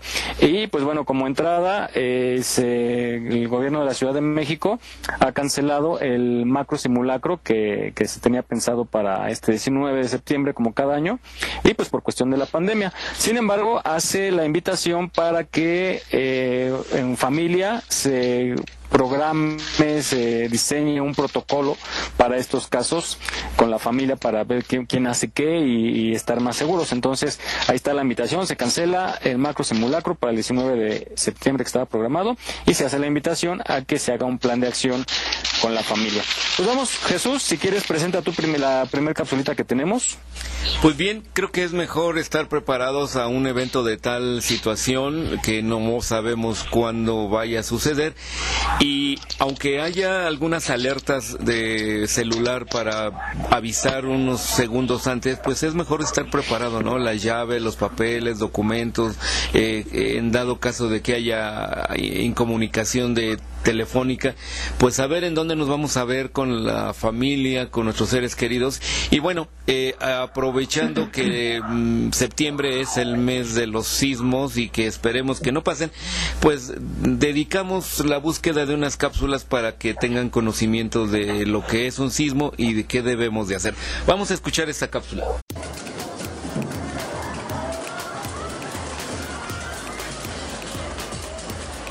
Sismo es un movimiento repentino y turbulento que surge del interior de la Tierra. Llega a la superficie en forma de energía debido a la actividad volcánica o al movimiento de placas tectónicas. Un sismo se puede considerar como una ruptura al interior de la Tierra. Eh, digamos, para hacer el símil, podemos pensar como eh, el hecho, el acto de arrojar una piedra en un estanque, en este caso no es una piedra que cae, es una ruptura del material que igualmente va a generar ondas, ondas elásticas que se van a propagar tridimensionalmente alejándose del lugar de la ruptura. Cada año se registran más de un millón de sismos en todo el mundo. La mayoría son imperceptibles. En promedio, 18 de ellos causan algún desastre. El núcleo del planeta es una masa líquida compuesta principalmente por hierro y pequeñas cantidades de níquel, azufre y oxígeno que arde a 6200 grados centígrados. La energía que produce busca una salida. La encuentra hacia la corteza terrestre en las placas tectónicas, plataformas de roca sólida fragmentadas como un gran rompecabezas que se mueven constantemente por esa energía liberada. Al chocar, las placas se fracturan. La energía que liberan se desplaza desde el hipocentro, el punto en el que se origina el movimiento, hasta el epicentro, el primer sitio de la superficie donde se siente la sacudida. De ahí, la vibración se desplaza en diferentes direcciones y ese movimiento es el que sentimos. Es el terremoto.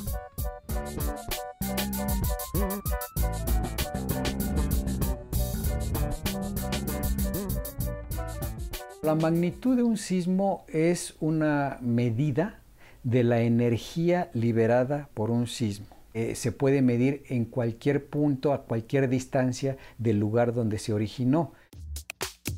La magnitud se mide en grados Richter, del 0 al 9, escala propuesta por el científico estadounidense Charles Francis Richter en 1935. Los sismos no se pueden predecir, pero la ciencia nos permite saber el momento preciso en el que ocurren. Entonces, hasta el momento solamente estamos en periodos de detección, de determinar algunas características que pueden o no presentarse previo a la ocurrencia de un sismo. Los sensores, antenas, alarmas y toda la tecnología moderna nos anuncian la inminencia de su llegada. Eso nos da un tiempo muy breve, pero suficiente para tomar las medidas preventivas necesarias. No olvides seguirnos en nuestra página en Facebook. Aquí estamos, México. Si tu ciudad cuenta con alerta sísmica, recuerda que puedes tener hasta 60 segundos para ubicarte en un lugar seguro. No bajemos la guardia. Continuamos. Aquí estamos platicando, estamos platicando fuera del aire también, escuchando la cápsula y además platicando sobre los sismos, ¿no? Y entonces eso está muy preocupante. Esperemos que no vaya a temblar y si tiembla que sea muy, muy leve. Ay, sí, ¿no? Que sea de a poquito en poquito. Sí, más Sí, ¿no? Lo que decía Jesús, que fueran igual y muchos, pero poquitos, y no uno, pero fuerte. Exacto. Miguel. Sí, porque hay que... eh, aquí estoy, ¿me escuchan? Sí, ¿Me escuchan? Bueno, bueno. Ah. Te escuchamos, te oímos. Eh, están, me están vacilando, van a ver. Oigan, pues bueno, también este parte parte de este tema hay que estar preparados con, con una mochila. Pero pues yo creo, yo digo que vamos a escuchar la cápsula Jesús de que nos, nos sugiere que debe tener una mochila de emergencia. Pero pero ahorita regresando, este, platicamos acerca del tema. Adelante, corre. ¿Cómo debe estar equipada tu mochila de emergencia? Los expertos recomiendan que la mochila contenga gel antibacterial, papel higiénico, toallas de manos y cara, paquete de paños húmedos, botiquín de primeros auxilios, comida enlatada, barra de cereal, agua embotellada sin gas, chocolates, manta polar, calzado, dinero en efectivo, linterna, radio portátil y pilas.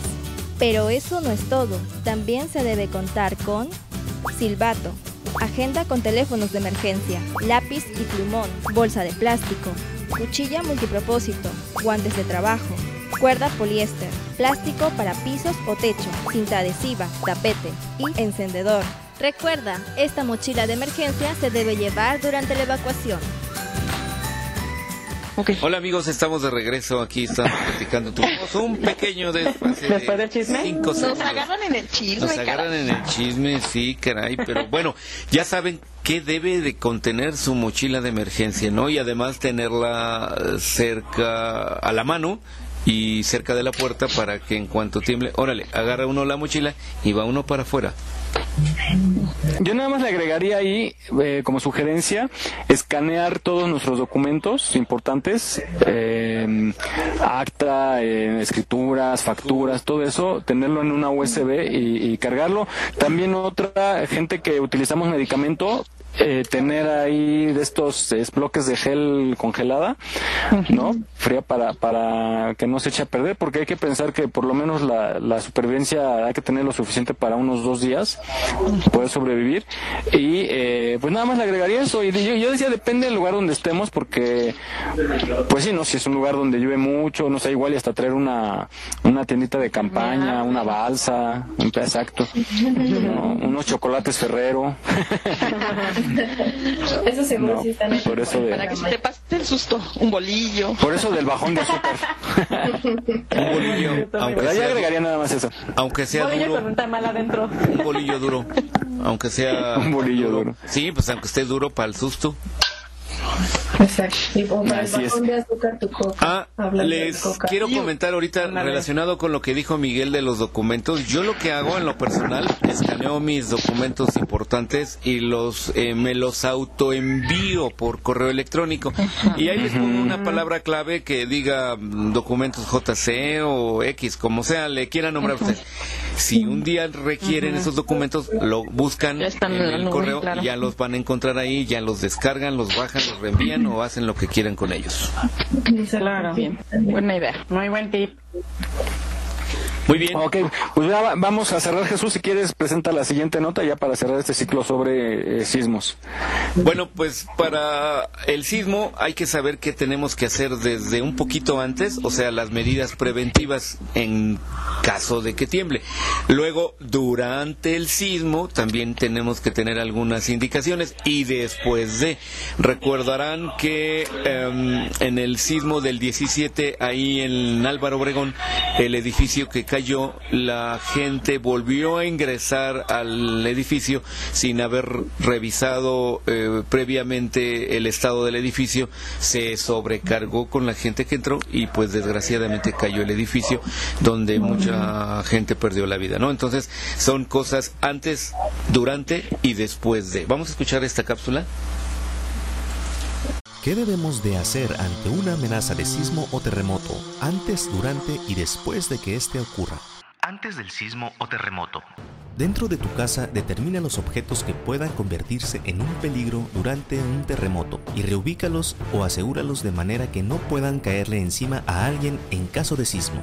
Conoce dónde cómo cortar el paso de la electricidad, gas y el agua en los centros de carga, líneas y tomas principales. Acuerda un teléfono de contacto fuera de la ciudad al cual los miembros de tu familia puedan llamar para hacerles saber a los demás que estás bien o en dado caso brindarles ayuda. Mantén una reserva de alimentos no perecederos y agua embotellada para al menos tres días. Debes de tener siempre preparado un kit de emergencia con productos básicos como radio portátil, linternas con pilas, pilas extras, botiquín de primeros auxilios, agua embotellada, alimentos enlatados y granos secos, abrelatas, una copia de tus documentos personales, un silbato, una lista de teléfonos de emergencia, un encendedor, dinero en efectivo, llaves de tu auto y casa. Durante el terremoto o sismo. En lo posible mantente tranquilo y permanece en el interior mientras dure el terremoto, o si te encuentras en condición de evacuar la zona de manera fácil, hazlo. Número 1. Colócate debajo de un lugar seguro y resistente, como un escritorio o una mesa. Una vez ahí, sostente con ambas manos de una o dos patas de la mesa. 2. Mantente alejado de ventanas, vidrios, espejos, puertas exteriores, paredes, cuadros, lámparas, macetas colgantes, etc. Así como todo lo que pueda caerte como muebles o repisas. Cuando ocurre un fuerte terremoto de alta potencia, una construcción puede colapsar y los objetos en su interior son aplastados por el peso del techo que cae. Sin embargo, alrededor de cada objeto quedan espacios vacíos en cierto ángulo, el cual genera un espacio donde nos podemos resguardar. Si estás en el interior de un lugar concurrido como un restaurante o un cine, no corras, aléjate de las repisas que contengan objetos que puedan caerte. Si te encuentras en un carro en movimiento, para tan rápido como te sea posible y quédate dentro del vehículo hasta que pase el temblor, pero evita detenerte cerca o debajo de edificios, árboles, puentes, cables eléctricos o anuncios. Después del terremoto. Si quedas atrapado en los escombros, haz lo siguiente. No enciendas fuego ya que podría haber alguna fuga de gas. Trata de no moverte ni levantar polvo. Cúbrete la boca con un pañuelo o con tu ropa. Da golpes en un tubo o pared para que los rescatistas puedan escucharte. Usa el silbato con el que previamente te has preparado. Grita solo como último recurso, ya que al hacerlo podrías tragar cantidades peligrosas de polvo. Debes de saber que después de un terremoto vendrán réplicas. Si la construcción donde te encontrabas fue afectada por el primer temblor, evita volver ahí. Estas réplicas por lo general son menos violentas que el terremoto principal, pero lo suficientemente fuertes para causar daños adicionales a estructuras debilitadas. Si la luz se corta, usa linternas de baterías. No uses velas ni fósforos en el interior de una vivienda después de un terremoto, ya que puede haber fugas de gas como fue antes mencionado. Sigue estas recomendaciones para que puedas minimizar los riesgos y peligros para ti y tu familia en caso de un movimiento telúrico. Comparte esta información para poder salvar más vidas humanas.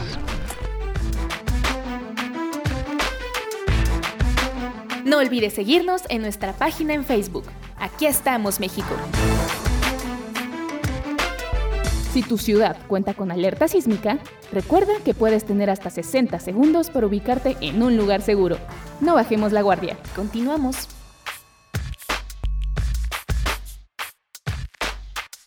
Muy bien, pues acabamos de escuchar las recomendaciones de qué hacer antes, durante y después de un sismo. Y pues bueno, eh, con la con el gran deseo de que no vaya a temblar en este mes y pues en muchos años no tiemble. Y si tiembla, que sea muy leve. Muy bien, Miguel, adelante. Sí, yo digo que, bueno, sí va a seguir temblando porque todo el tiempo ha temblado y ojalá, como dicen, que sea pausadito, así poco a poquito se libere esa energía que es la que está preocupando, que se está acumulando y que pues este acostumbrarnos, ¿no? A que pues la, la, la, tierra gira, la tierra se mueve y se tiene que acomodar y estamos en un terreno eh, altamente sísmico, pero pues bueno, hasta ahorita todo bien, que siga así. Y no sé si se acuerdan, eh, a raíz del, del sismo del 17, que hubo empresas que empezaron a, hacer cápsulas, cápsulas para protegerse así como de acero y con varias cosas para poder sobrevivir. Y de pronto ya no, ya no supe nada. en aquel entonces se vendieron muchas, o al menos había muchos pedidos ya.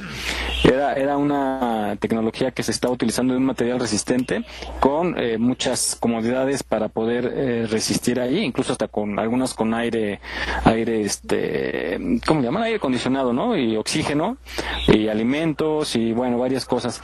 Entonces, pues yo de, pronto se desapareció, ya, ya no hubo publicaciones porque había muchas publicaciones en Facebook de fabricantes que ofrecían estas famosas cápsulas. Bueno, y pues nos dice nuestra amiga Rosy Pastén, que nos está monitoreando siempre, de, ella toca un tema que no, no se nos ocurrió, eh, que la, cuidar las mascotas, ¿no? Bajar con las mascotas y tener también sus croquetas, eh, su cadena y una mantita. Entonces, eh, eh hay que tener en cuenta también a nuestras mascotas, eh, no, porque pues hay algunos que sí dependen de nosotros para, para que no se nos vayan a perder. Bueno, este, pues ojalá, ojalá no tiemble, pero pues eso es como dice mi abuelita, son sueños guajiros, porque va a seguir Oye, oye, la Miguel, tierra. Miguel, fíjate que ahorita, ahorita que comentaste eso, eh, y ya lo había platicado hace como un par de meses con un amigo, el problema que representa en un sismo las personas, a los adultos mayores, que ya no pueden caminar, o sea que les cuesta mucho trabajo, o que de a tiro están en una cama o en una silla de ruedas. Entonces, el hecho de que primero les avises y les digas, oye, este abuelita o abuelito, está temblando, ¿qué? Que está temblando, oye, no te oigo. Entonces, te vas a perder demasiado tiempo eh, quizás en intentar salvar. Es duro, ¿eh? es, es muy duro esa decisión, pero vas a perder tiempo en tratar de, de avisarle, parar a alguien, sacarlo y cuando ya más o menos logres, pues ya el temblor ha pasado. Entonces es una muy dura decisión entre lo que debes de hacer. Si sálvate tú y, y deja al adulto mayor, o sea, es difícil. ¿eh? Adelante. Creo que ante eso podríamos hacer algo como la prevención, ¿no? Que siempre ante desastre, ante cualquier circunstancia, la prevención, la prevención siempre es lo más importante y lo dicen todos los salva- salvaguardas, ¿no? Ajá. Entonces, cuando tienes alguna emergencia, tienes algo de ello, previamente ya puse- se pusieron de acuerdo en una palabra clave, en una tarjeta de color, entonces ya la abuelita no está como que, ¿qué me estás diciendo? ¿Qué tengo que hacer? Entonces ya hubo como esta parte previa de decir, abuelita, cuando veas esta tarjeta, pues escuches una sirena, no sé, o sea, una seña de con la mano, no preguntes y lo más pronto posible es salvaguardarnos y salir, ¿no? Sí. Pero esto tiene que ser previo, una organización y una comunicación, pues no nada más con los abuelitos, ¿no? Inclusive hasta con los niños, porque luego te dicen, salte, ¿por qué? ¿Para qué? ¿Por qué? ¿Qué está pasando? Entonces, o te explico o te salvo la vida, ¿no? Claro. Entonces, Sí, eso es precisamente de, una palabra clave, una seña clave, uno lo que sea clave para decir aquí no se pregunta y todos corremos para salvarnos. Fíjate que un Exactamente, es- eso es parte del protocolo, ¿no? Que, que decíamos que hay que tener. Eh, perdón, Jesús. Y, y, y, por ejemplo, es, sí es un poquito difícil, ¿vale? Porque como, como comentó Jesús, por ejemplo, hay abuelitos que no te oyen o que si está en la parte de hasta arriba, depende primero en dónde vives. Yo, yo siempre propongo a la gente que me dice que vive en una casa, yo les digo, miren, siempre hay que poner en la planta baja, lo más cercano a la salida, a adultos mayores y a personas con capacidades diferentes, ¿no? Eh, el protocolo, eh, según alguna vez me, me- me escribió alguien ahí que, que es niños, mujeres y adultos mayores al final y personas con discapacidad. Y digo, precisamente como lo toca Vane, si se puede prevenir desde antes y educar a los niños, ¿no? Justo cuando vas a dormir, no dejar nada en el pasillo que sea la ruta de evacuación, tener las llaves a la mano, los documentos, todo para precisamente no estarlo buscando y para eso son los simulacros, o sea, hacer con nuestra familia un simulacro y ponerse de acuerdo ya con la propuesta que dice Vane de a, a- la señal, ya cada quien sabe qué debe de hacer, ¿no? Entonces, este, pues eso sí ya depende de cada familia, analicen el lugar donde viven, si es conveniente también hay que ver si es conveniente salir, si no es conveniente, si corremos más peligro al salir, pues mejor buscar el lugar menos peligroso en el interior o un patio trasero o algo que no represente el peligro, ¿no? Adelante Jesús, perdón. Eh, sí, eh, el- un niño es mucho más fácil de controlar, ¿no? Hasta un pellizco, un grito, una chan, un chanclazo y órale, vas, pa- vas, pa- lo, lo cargas, ¿no? Lo, lo, lo, lo agarra uno y lo carga y vámonos. Pero sí, un, un adulto mayor sí es mucho más difícil. Entonces, eh, estaría bueno que a ver si podemos buscar información nosotros para um, agilizar. El, el chiste sí es estar preparados, como dice Vane, el estar preparados de, de alguna manera visual, auditivo o algo para avisarles a, las personas con capacidades diferentes. Muy bien, adelante, seguimos. Ok, pues bueno, eh, hablando de abuelitos, vamos con las frases de mi abuelita. Usamos, seguido usamos la eh, frase de eh, sueños guajiros, que hace rato la utilicé, y pues vamos a escuchar del origen de esta frase que, que pues todos la hemos escuchado, ¿no? Y, y bueno, vamos a escuchar, por favor.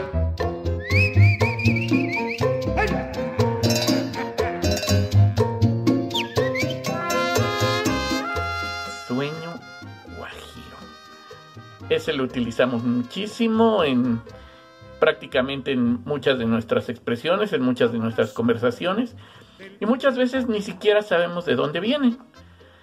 La primera, el primer uso del término sueño guajiro se lo debemos a una canción de Agustín Lara, en donde él precisamente narraba una, una noche o, una, o un atardecer en una de las playas de Cuba.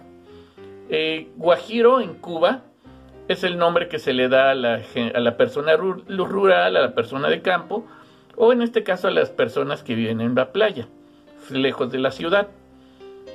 Él dentro de la canción expresaba precisamente sus tardes en Veracruz y añoraba el poder pasar una tarde, un amanecer en las playas cubanas. Y sueño en un amor que nace en Veracruz y muere en Yumurí.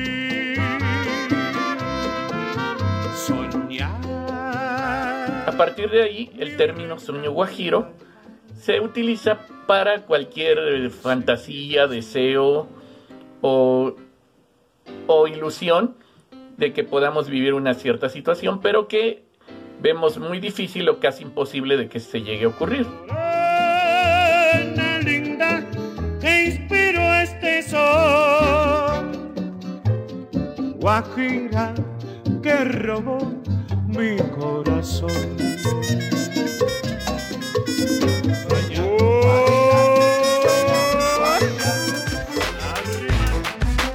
Aquí estamos, México.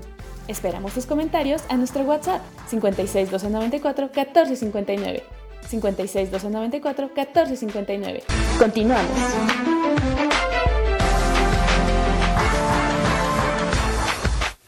Muy bien, pues ahora ya voy a saber cuando yo diga puro sueño guajiro, entonces voy a saber de qué se trata. Sí, muy ilustrativas estas capsulitas de, eh, de mi abuelita, frases de mi abuelita, ¿no? Esta la pueden, estas las sacamos de un sitio en YouTube, si lo quieren checar que se llama Dicen que dicen. Entonces están muy curiosas porque como, como platicábamos fuera del aire que, que hay cosas que ni, ni se nos ocurría siquiera de dónde venía, entonces nos ilustran muchísimo. Bueno, pues vamos rápidamente Jesús. Y, eh, este problema que en algún momento se volvió eh, caótico aquí en la Ciudad de México, que había asaltos e incluso violaciones, agresiones a mujeres en unidades de, transporte eh, de plataforma, eh. Estos taxis particulares y, pues tú tienes alguna sugerencia para eh, personas que, que viajan en estos transportes. ¿A ustedes chicas les ha pasado algo, alguna anécdota que tengan al viajar en algún taxi? Sí, yo tuve un secuestro express en un taxi. ¿Cómo crees? ¿Aquí en, la Ciudad de México o allá? Sí, no, aquí en, México. Ya ves que en ah. el estado cualquier coche blanco es taxi. Sí. Entonces, este, tomé, de hecho ese día yo, yo estaba muy acostumbrado a tomar taxi y luego dije, no, ya, ya, por mi economía tengo que ahorrar. Pero no pasaba, este, la combi, entonces pasó un taxi, era un bochito y me aventó las luces. Yo dije, bueno, pues ya me voy. Entonces ya le hice la parada y más adelantito, eh, al pasar un tope, como que se hizo que se descompuso el coche. Pero en ese momento se, yo en shock porque de pronto se sube alguien y se sienten mis piernas. Y eh, o sea, el momento así de, ¿qué onda, no? Y ya, pues pasó que me, obviamente me moví, este, se quedó el chavo y ya lo, lo que, lo que siempre cuando te asaltan, este, cierra los ojos, me quitó mi bolsa, este, todo y ya me dijo que, que veníamos, que nos venía siguiendo una camioneta, que no hiciera nada, la, la, la, ¿no? El chiste es que para no hacerles largo esto, yo ese día era quincena, yo tenía que pagar mi colegiatura. Entonces me, me pidió mi tarjeta y me dijo, dame el NIP, no quiero mentiras, la, la, la, y cuánto voy a sacar. Y ya le dije y todo, hicimos dos paradas. Una fue cuando este, se bajaron al cajero y la otra fue cuando cambiaron al chofer. Pero cuando subió el chavo que venía conmigo, o sea, el que se había sentado en mis piernas, te das cuenta que yo, o sea, platicábamos como si fuera mi amigo. O sea, yo estaba tranquilo, yo haciendo oración, Dios me ayúdame, este, que no me, que no me hagan nada. Y cuando subió el otro chofer, el que venía conmigo le dijo, tranquilo, este, tranquilo, viene, viene tranquila. Y luego dijeron que traían armas, yo nunca las vi, no quise comprobar. Y ya después este, me dejaron en cerca de una parada del metro y me dijeron pues, que ellos estaban coludidos con la policía, que, que me bajara, que no corriera, no hablara con nadie. Me dejó, este, una, mm, me dejó 20 pesos para irme a trabajar. Mira, hasta eso. Este, sí. Y eh, ¿No era de a cuando 500? me bajé... ¿No era de a 500? Ay, ojalá que sea. No, y ya cuando me bajé me dijo, "Te- no quiero que voltees a ver a nadie, te bajas, me das un beso y te vas. Y ya cuando, cuando me bajé, o sea, yo traía mis cosas de la universidad, mi- mis cuadernos y mi bolsa, ¿no? Entonces me bajo y me despedí de él con, con beso en la mejilla, como si fuéramos amigos. Ay, mire. Y ya me bajé, este, fui caminando, yo iba súper, fue cuando ya me empecé a poner un poco tensa. Y ya me bajé, vi, vi policías, y yo dije, no, seguro me están viendo, este, no hice nada, caminé y como afortunadamente me dejó una tarjeta de teléfono que yo traía y traía cinco pesos, llegué al puede metro y en cuanto eh, le marqué a, mi- a mis papás obviamente y en cuanto escuché la voz de mi papá que me dijo bueno fue cuando asimilé la situación porque yo estaba en shock asimilé Sí, lo que había sí. pasado cuando le escuché que me dijo bueno me puse a llorar papá me acaban de asaltar ¿dónde estás? y ya mi familia fue por mí y todo pero fue muy, muy, muy intenso. Y gracias a Dios, pues todavía sigo aquí, la verdad. Ahora sí que puedo decir que delincuentes, pero al menos no me hicieron nada, se portaron mal. Y después de ese beso, el enamorado. Sí, no, ya. Se casaron no. y viven muy felices. y acabaron casados. ¿Sabes qué? Le di el beso en la, en la boca. Ay, no. Y el, y el chofer le dijo, era en la mejilla. Y ella, ah, perdón, Sí. es que es la emoción. Es que en la película se lo dan en la boca. Oye, qué feo. Oye, Qué feo. Sí, fíjate que sí tuviste suerte porque todavía, ahora sí que, entre comillas, la atención de dejarte cerca de, de una estación y de, y de dejarte dinero y eso fueron Y considerados, ¿no? Porque... los aretes y la cadena. Él me, me dejó porque le dije, yo me los quito. Ya me los quité, en ese tiempo usaba de oro y de ya dejé de usar de oro. Y este y, y él me permitió que yo me los quitara, o sea, yo no yo no quise que me tocara y me dio chance y te digo que o sea, yo platicábamos y me decía, no, es que la situación está muy difícil y me decía, vio mi credencial de mi trabajo y me dijo, seguro ganas muy bien y yo, no, no te creas, no son como la gente si piensa", supiera. así, ¿no? No, y la verdad es que, o sea, pues buena onda, o sea, no, no fue Sí. alguien agresivo ni, ni nada, o sea, Sí, menos mal. ¿Tú, Vane? Pues, pues yo no, en taxis no. Una vez nos asaltaron en el pecero, pero la verdad es de que no he corrido con, con esa mala suerte de, Qué bueno. de más. O sea, no, no he sufrido como estos, estos asaltos. Soy afortunada. Qué bueno. Sí, caray. ¿Jesús? Perdón, cerré el micrófono. Este, sí, dos ocasiones, eh, una, la más grave fue que me robaron un coche, ¿no? Y yo, yo iba en el coche. me bajé a hablar por teléfono, tiene muchos años de eso, no había celulares en ese entonces. Y me bajé a hablar por teléfono, cometí el pésimo error de dejar el coche prendido, con las luces prendidas, y me bajé ahí, luego, luego a hablar por teléfono. Pues llegaron ahí, luego, luego, y, y, pues préstame tu coche, ¿no? Y yo, pues, ¿cómo te lo voy a prestar? Y este, llegamos, eran dos, eran dos, no estaban así tan, tan, este, fortachones. Y dije, bueno, pues órale, me la voy a rifar con ellos. Y pues no, llegaron más, este, para esto eran como las 12 de la noche. Ve nada más qué inconsciencia la mía. Y llegaron más, pues ya me tundieron entre todos, me fueron a botar al bordo de Sochiaca, este, me dejaron todo, el, al que le pegué, al primero que le pegué, pues quedó muy enojado, ¿no? Entonces, este, pues me empezó a tundir y lo, ya, total, quedé como E.T., así, literal, de lo golpeado que, que estaba. Y pues ya me dejaron ahí, empecé a caminar hacia la donde había casas, y yo tocaba la puerta, a ver, abrían la, la puerta o la ventana y me volvían a cerrar, pues como me verían ahí de golpeado y sangrado y todo, hasta que di con una casa que apenas estaban metiendo su coche. Y ya les expliqué, oigan, perdón, buenas noches, este, pasó esto, esto, déjenme hacer una llamada telefónica. Ya le hablé a un primo, ya fue por mí, todo, y ya. Y la otra fue en la colonia Doctores, este, estaba yo, tendrá esa como unos 20 años, ya había celulares, lo traía yo en la- el cinturón con su funda y todo, y pasó un fulano corriendo, estaba yo platicando con una persona en la calle, en la banqueta, pasó un fulano corriendo, me arrebató, el- me arrancó el teléfono de la cintura, del cinturón, y se echó a correr, ya, ya no hice nada, dije, pues estoy en la colonia Doctores, no voy a hacer nada, y ya, total, esas son las dos únicas veces que me ha tocado algo grave. Ay, qué fuerte. Qué fuerte. Bueno, pues presenta entonces la, la nota que tenemos, Jesús, aprovechando tu experiencia. Pues muy bien, creo que siempre la, la cultura de la prevención nos sirve de mucho a todos en todos los aspectos, ya llamémosle incendio, temblor, asalto, viaje, taxi, todo. Y bueno, el- en alguna ocasión siempre es necesario por prisa, por lo que sea, viajar en taxi, entonces debemos de tomar precauciones eh, para evitar este tipo, ¿no? Prevenir al grado máximo. Y vamos a escuchar esta cápsula que nos da algunos consejos muy útiles. Número 1. Aborden el lugar designado. Muchas veces pasa, especialmente en las aplicaciones, que el mismo conductor te dice, oye, te puedo ver más adelante, hay mucho tráfico, no puedo llegar a ese lugar. Por seguridad no se metan en calles. A mí me ha pasado que saliendo de conciertos me dice, oye, camina a la colonia de enfrente y ahí dos, tres calles, ahí estoy yo. Lo hice, estaba muy nervioso, pero es algo que no debí de haber hecho.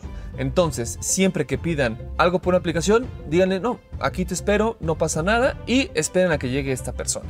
Número 2, asegúrate que los datos coincidan.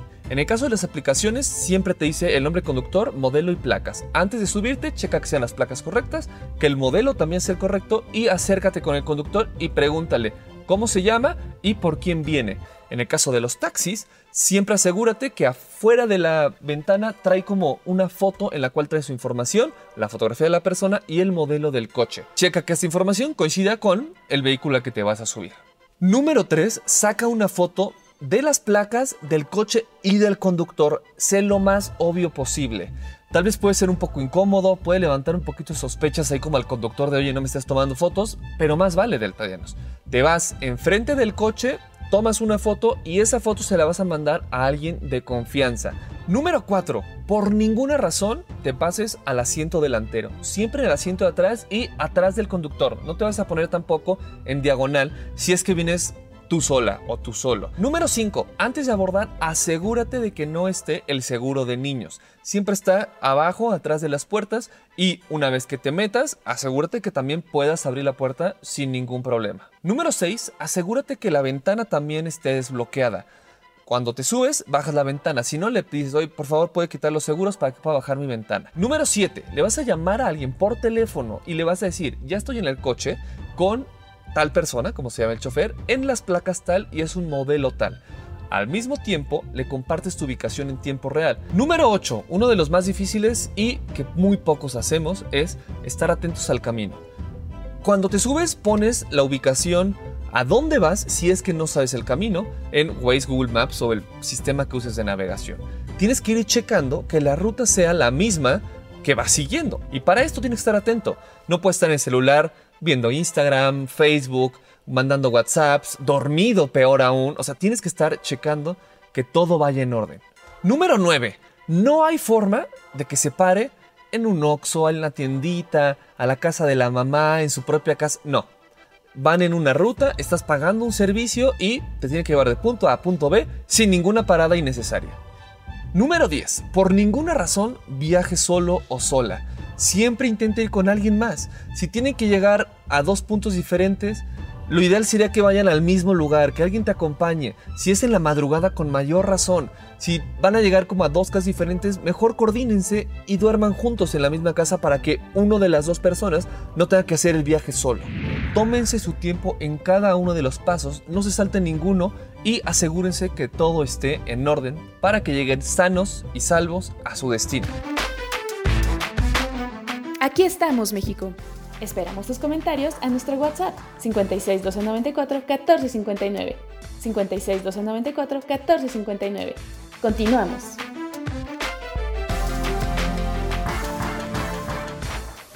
Muy Tengo un amigos, hueco, ya no tengo corazón, tengo un aquí, este, estábamos platicando de las experiencias que hemos tenido, ¿no? pero sobre todo sigan estos consejos que son muy útiles y más vale prevenir que lamentar.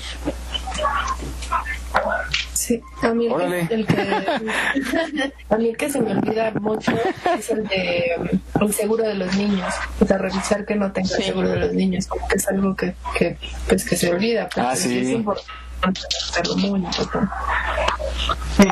Pero ahí esa parte como Pero fíjate que- igual ya explíquenmela, porque tú dices, ya me metí, voy a checar si está el seguro de los niños y si está activado, pues ya valí. No, es antes, es cuando abres la puerta. Pero cuando abres la puerta, pero cuando abres la puerta, este, pues aunque le hagas con la manija, pues no sé. No, es que la- checas el la seguro, checas el segurito, que el segurito tiene que estar, haz de cuenta, si está hacia adentro, está cerrado, está puesto, el segurito que va en la orilla, o sea, tienes que ver eso. O si no está la pruebas, o sea, Miguel, Miguel, Miguel, cierras, vamos a hacer un video la- para eh, subirlo. Ah, me espantaste. explicando eso. Digo, Ok. Miguel, Miguel, arriba las manos. Va. Sí, me espantó. Ay, no, ya no digas. Bueno, ok. no me quedó claro Pues hay que tener mucho cuidado, sobre todo El videito ayudará. Eh, pero poca gente lo hace, ¿eh? Por la prisa. Eh, eso de tomarle la foto al, al conductor, pues también nadie lo hace. Bueno, yo no he visto que lo hagan. Eh, este, son muchas cosas que hay que tener en cuenta. La famosa, oye, la famosa aplicación que sacaron de taxi seguro, que sacó el gobierno, este, pues yo no he oído comentarios. ¿Alguien la ha utilizado de ustedes? No, no, no. La verdad Es una aplicación en donde supuestamente, eh, como tipo este de plataforma, iban a- ibas a poder registrar tu recorrido y compartirlo con familia y con la autoridad, pero ya no supe, ya yo no ya no he visto ni anuncios ni conozco a alguien que lo use. La plataforma es... O sea, vamos a indagar y la próxima semana lo... La plataforma ahí está, está vigente, pero pues eh, pasa lo que la, la mayoría de la gente, ¿no? De que, por ejemplo, al otro día de que tiembla, yo incluso caigo en eso, de que acomodo bien la mochila, recuerdo los documentos, todo, las llaves, luego, luego en un lugar ahí accesible, pero va pasando el tiempo, se va relajando la situación y vuelve uno a caer en eso de, de descuidos, pues. Claro. Yo lo que sí siempre, siempre, siempre hago Sí, sí, es sí. Y ahorita... Perdón. Eso es bien. Adelante, Vane. No, es Shirley. No, era yo, Shirley. Ah, Eh, Shirley, lo que siempre, Ah, siempre hago es compartirle a dos personas mi ubicación. Una por la aplicación de la de lo que al que me suba, o sea, Uber o Cabify, lo que sea. Y la otra, este, compartirle por WhatsApp también, o sea, pero a dos personas que normalmente es a mi hermana y a mi esposo. Siempre les Sí, comparto. eso está bien.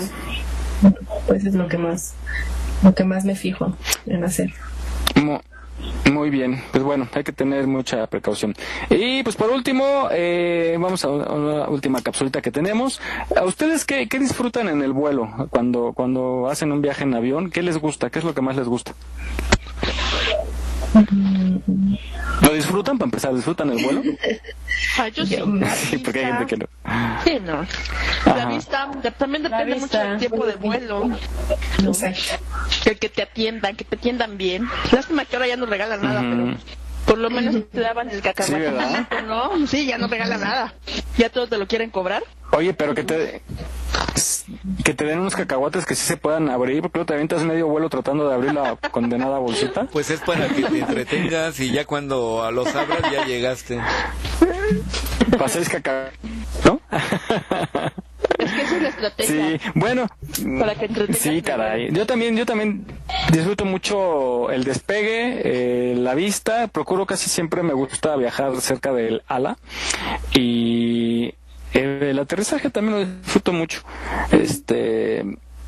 eh, cuando va alguien al lado que va roncando, como que no es muy agradable, ¿verdad? Pero todo lo demás no, no hay problema. Eh, o cuando hay fila en el baño, ¿no? Que es bien chistoso porque sirven el, el, el lunch y así, ¿no? Todos bien tranquilos, de verdad. Ay, lo que odio, odio de veras, porque es bien común que vaya un niño llorando en el avión. Y que, o que vaya haciendo berrinche, ¿no? Y que la mamá ni siquiera haga algo por, por tranquilizarlo y que venga este chille y chille y golpeando y pataleando y, y me estresa, me estresa. Más bien de berrinche, porque normalmente los niños lloran de por sí en, en, en el despegue o en el aterrizaje, pero por la sensación que no conocen muy bien. Los, sobre todo los más chiquitos. Mi hija se ríe. Ah, los chiquitos. ¿A poco? Mi hija disfruta. ¿Pero sea de nervio o, o- o de que lo disfruta? No, no, no, Ah, se ok. divierte. Órale. Pero sí, los molestos son los del berrinche ahí, pataleando y pegando, y eso sí, eso sí me Sí, que, que más lo hacen, ¿no? Que dicen, no, dale, y más empiezan y ya, ya, abran la ventana y sáquenlo. bueno, vamos a, vamos a, a- a esta cápsula que nos dice eh, los secretos de las azafatas, que bueno, ya les llaman sobrecargo, ¿no, Jesús? Antes eran aeromoza, ya es un sobrecargo, hombre y mujer. Así es. Y azafata también. Bueno, vamos a escucharla esta que nos dice algunos secretos que tienen en el avión. Cuando se habla de aviones son muchas las cosas que se nos vienen a la mente. Incluso hay quienes llegamos a preguntarnos cómo es la vida de quienes trabajan a bordo de un avión. Estas personas que dedican su vida a servir a otros a bordo de una aeronave guardan ciertos secretos que quizás no sabías. ¿Realmente las azafatas tienen relaciones sentimentales con los pilotos? No es extraño que en todo el mundo exista la creencia de que entre las azafatas y los pilotos pueden existir romances, y esto aunque sea un gran estigma no es del todo falso, pero tampoco cierto, ya que como en toda profesión, la cercanía entre personas que pasan largas horas de sus días juntos puede dar origen a algo más que una amistad de trabajo, aunque existan muchos casos de pilotos que se han casado con sus asistentes de vuelo y otros que han sostenido relaciones sentimentales con sus compañeras de trabajo, no significa que sea una regla y que necesariamente entre los pilotos y las azafatas siempre hay relaciones. Las puertas de los baños nunca están cerradas.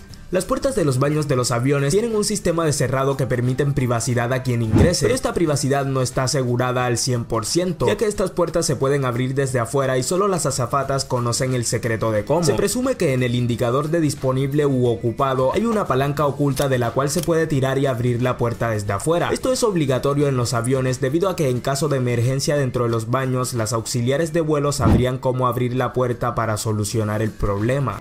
Hay más seguridad dentro del avión de lo que crees. Desde 1960 en Estados Unidos se empezó a implementar el Servicio Federal de Alguaciles Aéreos. Esto consiste en que policías armados se camuflan como personas comunes para observar el movimiento y comportamiento de pasajeros potencialmente peligrosos. Estos alguaciles suelen comunicarse entre ellos mismos con señales en clave e incluso a veces la tripulación está al tanto de la situación. Gracias a este sistema de policías encubiertos a bordo se han evitado muchos secuestros de aviones. Lo bueno es que tú como pasajero puedes ir sentado al lado de uno de estos policías sin darte cuenta. No deberías comer en el avión. Este consejo fue dado por una azafata en una entrevista anónima para un gran portal de noticias. Sugiere que no pidas comida en el avión, ya que por más caro que te cueste una bandeja de comida, esto no te va a garantizar la mejor calidad, ya que tanto bandejas, vasos, mantas y almohadas no son bien aseadas. Esto porque las aerolíneas solo están obligadas a esterilizar sus utensilios cuatro veces al año, y aunque estos elementos sí sean aseados algunas veces a la semana, por la escasez de tiempo se cree que no se limpian para nada bien. El mejor asiento y la mejor vista desde el avión. Tal vez no lo has notado, pero en algunos aviones existen unos triángulos negros ubicados sobre unas ventanillas específicas. Si le preguntas la función de estos triángulos a algún auxiliar de vuelo, probablemente te la diga. Estas figuras marcan los puntos desde los cuales se pueden observar mejor las alas del avión. En ocasiones es necesario que los pilotos las miren personalmente si los sensores no funcionan de forma adecuada. Además de que este es el asiento perfecto si quieres tomar una foto del ala del avión para subirla a tus redes sociales. No olvides seguirnos en nuestra página en Facebook. Aquí estamos, México. Si tu ciudad cuenta con alerta sísmica, recuerda que puedes tener hasta 60 segundos para ubicarte en un lugar seguro. No bajemos la guardia. Continuamos.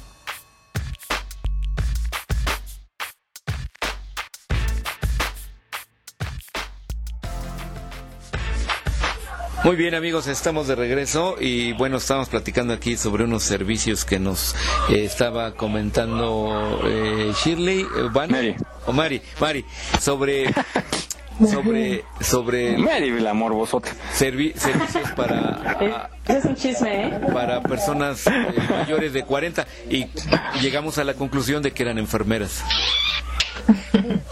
No, pero es un sitio de citas para mayores de 40 que dice que realmente funciona. Es en Guadalajara, chicos. Ahí nos cuentan cómo. Pero a ver, cuéntanos, cuéntanos, ¿de qué se trata? No, pues apenas ¿Eh? estoy leyendo. Apenas Oye, estoy leyendo. Pues léela porque estamos al aire. Hay que hablar. Hay, hay, hay que hablar. Hay mucha gente que está al pendiente. Y pasamos la Sí, llamada al aire. Sobre todo No, hay que- ustedes, primero lean ustedes. A ver. Al cabo, oye, al cabo yo tengo ya el Tinder primaria y secundaria. Bueno, ya, no den malas ideas. Pues ya llegamos al final de... Ah, eh, eh, ¿tienen pues, algunas sugerencias para, para fin de semana, para hoy, para que hagan en casita o algo, Shirley? Sí, yo tengo una sugerencia. Yo, Shirley, tengo una sugerencia para mañana, este domingo 13. eh, los auténticos decadentes van a poner gratis en YouTube uno de los conciertos más grandes de su historia en el Foro Sol, que fue hace casi tres años. Va a estar disponible solamente mañana en YouTube. Entonces, para que lo vean, porque estuvo increíble. Véanlo y desde su Muy bien. Está bien padre. Diviértanse y bailen mucho. Gracias, Vane. Digo, sí, Vane. Aquí estoy presente, presente. Pues miren, yo les sigo sugiriendo las cositas que podemos ver desde casa. Ahorita Net es nuestro mejor amigo.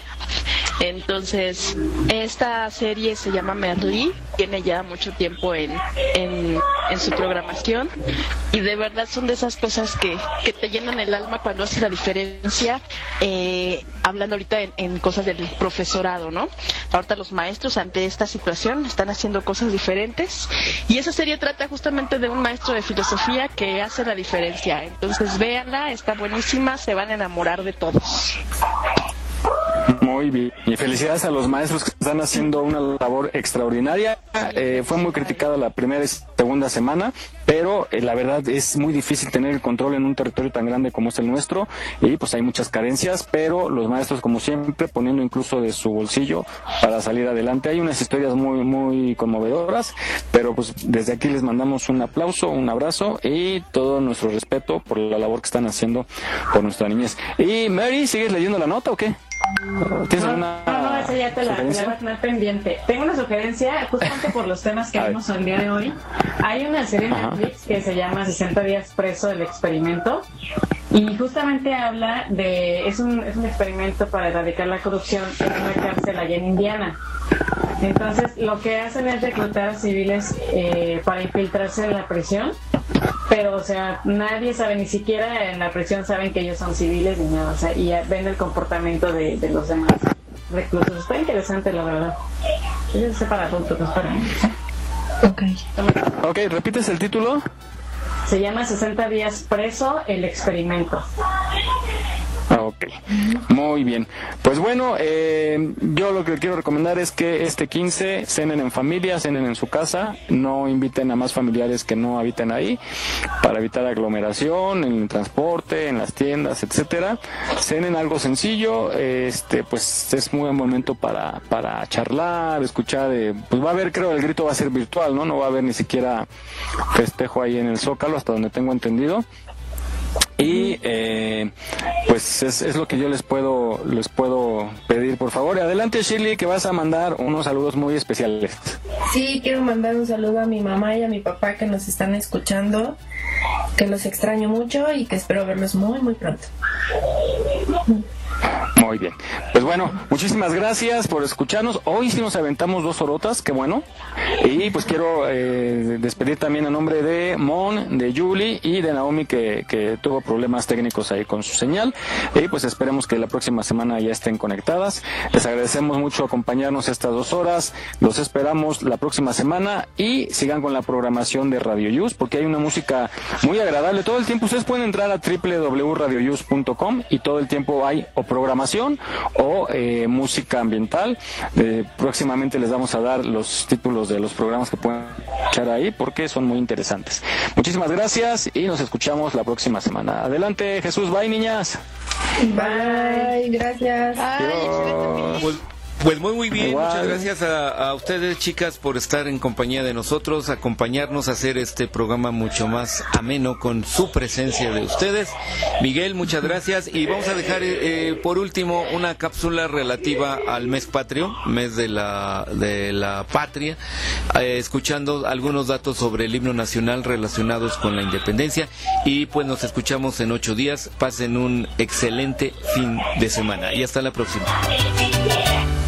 Mai fioroli contra vuestra enemiga nos convoca la tropa guerrera dei turbi della sacra bandera mexicanos valientes seguid Después de Álvarez, llegó Comonfort, quien simplemente omitió el himno de todo acto oficial, al igual que todos los gobernantes que le siguieron. Al llegar Benito Juárez a la presidencia, el benemérito de las Américas prohibió totalmente su interpretación, ya que le desagradaba la limpieza, convocada por un gobierno conservador y además compuesta por un poeta del mismo bando, como lo fue Bocanegra. Juárez, en su lugar, prefería la marsellesa para actos oficiales y también la marcha de Zaragoza, compuesta por Aniceto de los Dolores, Luis Gonzalo Ortega del Villar, joven acaudalado, médico de profesión, pero músico de pasión. Tanto gustaba Juárez la marcha de Zaragoza que ésta se convirtió en el himno nacional de facto. El destino final de Bocanegra sería un capítulo sombrío y triste en la historia nacional, ya que al simpatizar con el bando conservador, los liberales le acosaban constantemente, por lo cual tuvo que esconderse en el sótano de la casa de su tío José María. José María había sido tercer presidente de México. En condiciones húmedas y lúgubres y de escasa luz, Francisco se contagió de tifo, muriendo de esta enfermedad en 1861 a los 37 años de edad, víctima de sus mismos hermanos de patria, a lo que intentó unir bajo un mismo canto nacional con la esperanza de que terminaran las guerras y hubiera paz entre hermanos mexicanos, hijos de la misma patria, como lo expresó en la estrofa que dice: Ya no más de tus hijos la sangre se derrama en contienda de hermanos. Solo encuentra el acero en sus manos. Quien tu nombre sagrado insultó, quien tu nombre sagrado. El himno se hubiera olvidado por siempre en las arenas del tiempo, a no ser que en el mandato de Porfirio Díaz, que el himno volvería de nuevo a ser escuchado en las ceremonias oficiales. Fue en 1901, cuando una comisión de militares porfirianos que visitaban la exposición panamericana de Buffalo, Nueva York, descubrió que Jaime Nuno, el compositor español que había musicalizado el himno nacional mexicano, sobrevivía a sus 75 años de edad impartiendo clases de canto y solfeo en la ciudad estadounidense, ya que al caer Santana, él tuvo también que salir del país por miedo a represalias. Rápidamente, los emisarios de Porfirio Díaz se apresuraron a comunicar su hallazgo en México, ya que se creía que Nuno había muerto y no era así. El presidente Díaz, en un acto de agradecimiento, personalmente invitó a Nuno a dirigir el himno nacional en las fiestas patrias de 1901. Nuno aceptó. Y así, el 15 de septiembre en la Plaza de la Constitución, frente al Palacio Nacional, dirigió nuevamente las bandas militares que interpretaron el himno nacional.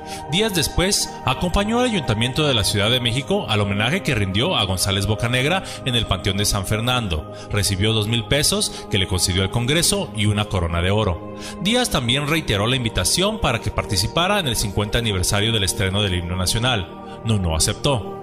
Nuno expresó su deseo de regresar y morir en México, ya que para entonces contaba con 80 años. Solicitó al presidente Díaz un pequeño presupuesto para formar una orquesta nacional. Por desgracia, a veces el enemigo del progreso siempre estará en casa, y así surgieron varios músicos que influyeron en don Porfirio para que no aceptara, por lo que Nuno decidió regresar a los Estados Unidos, y así se perdió la oportunidad de crear desde inicios del siglo XX una orquesta de proyección internacional. Pero el tiempo que todo lo cura también lo hizo en esta ocasión y en 1942 el presidente Manuel Ávila Camacho dispuso que los restos mortales de Jaime Nuno fueran exhumados de su tumba en Estados Unidos para ser trasladados a su México querido. A la par, los restos de Francisco González Bocanegra fueron nuevamente exhumados para recibir el homenaje tantas veces olvidado. En este acto cívico se cantó con majestuosidad el himno nacional. Ambas urnas fueron trasladadas al cementerio de Dolores para ser reinhumados, ahora eternamente unidos en la rotonda de las personas ilustres, recibiendo merecidamente un sepulcro para ellos de honor. Un laurel para ti de victoria, un sepulcro para ellos de honor, un sepulcro para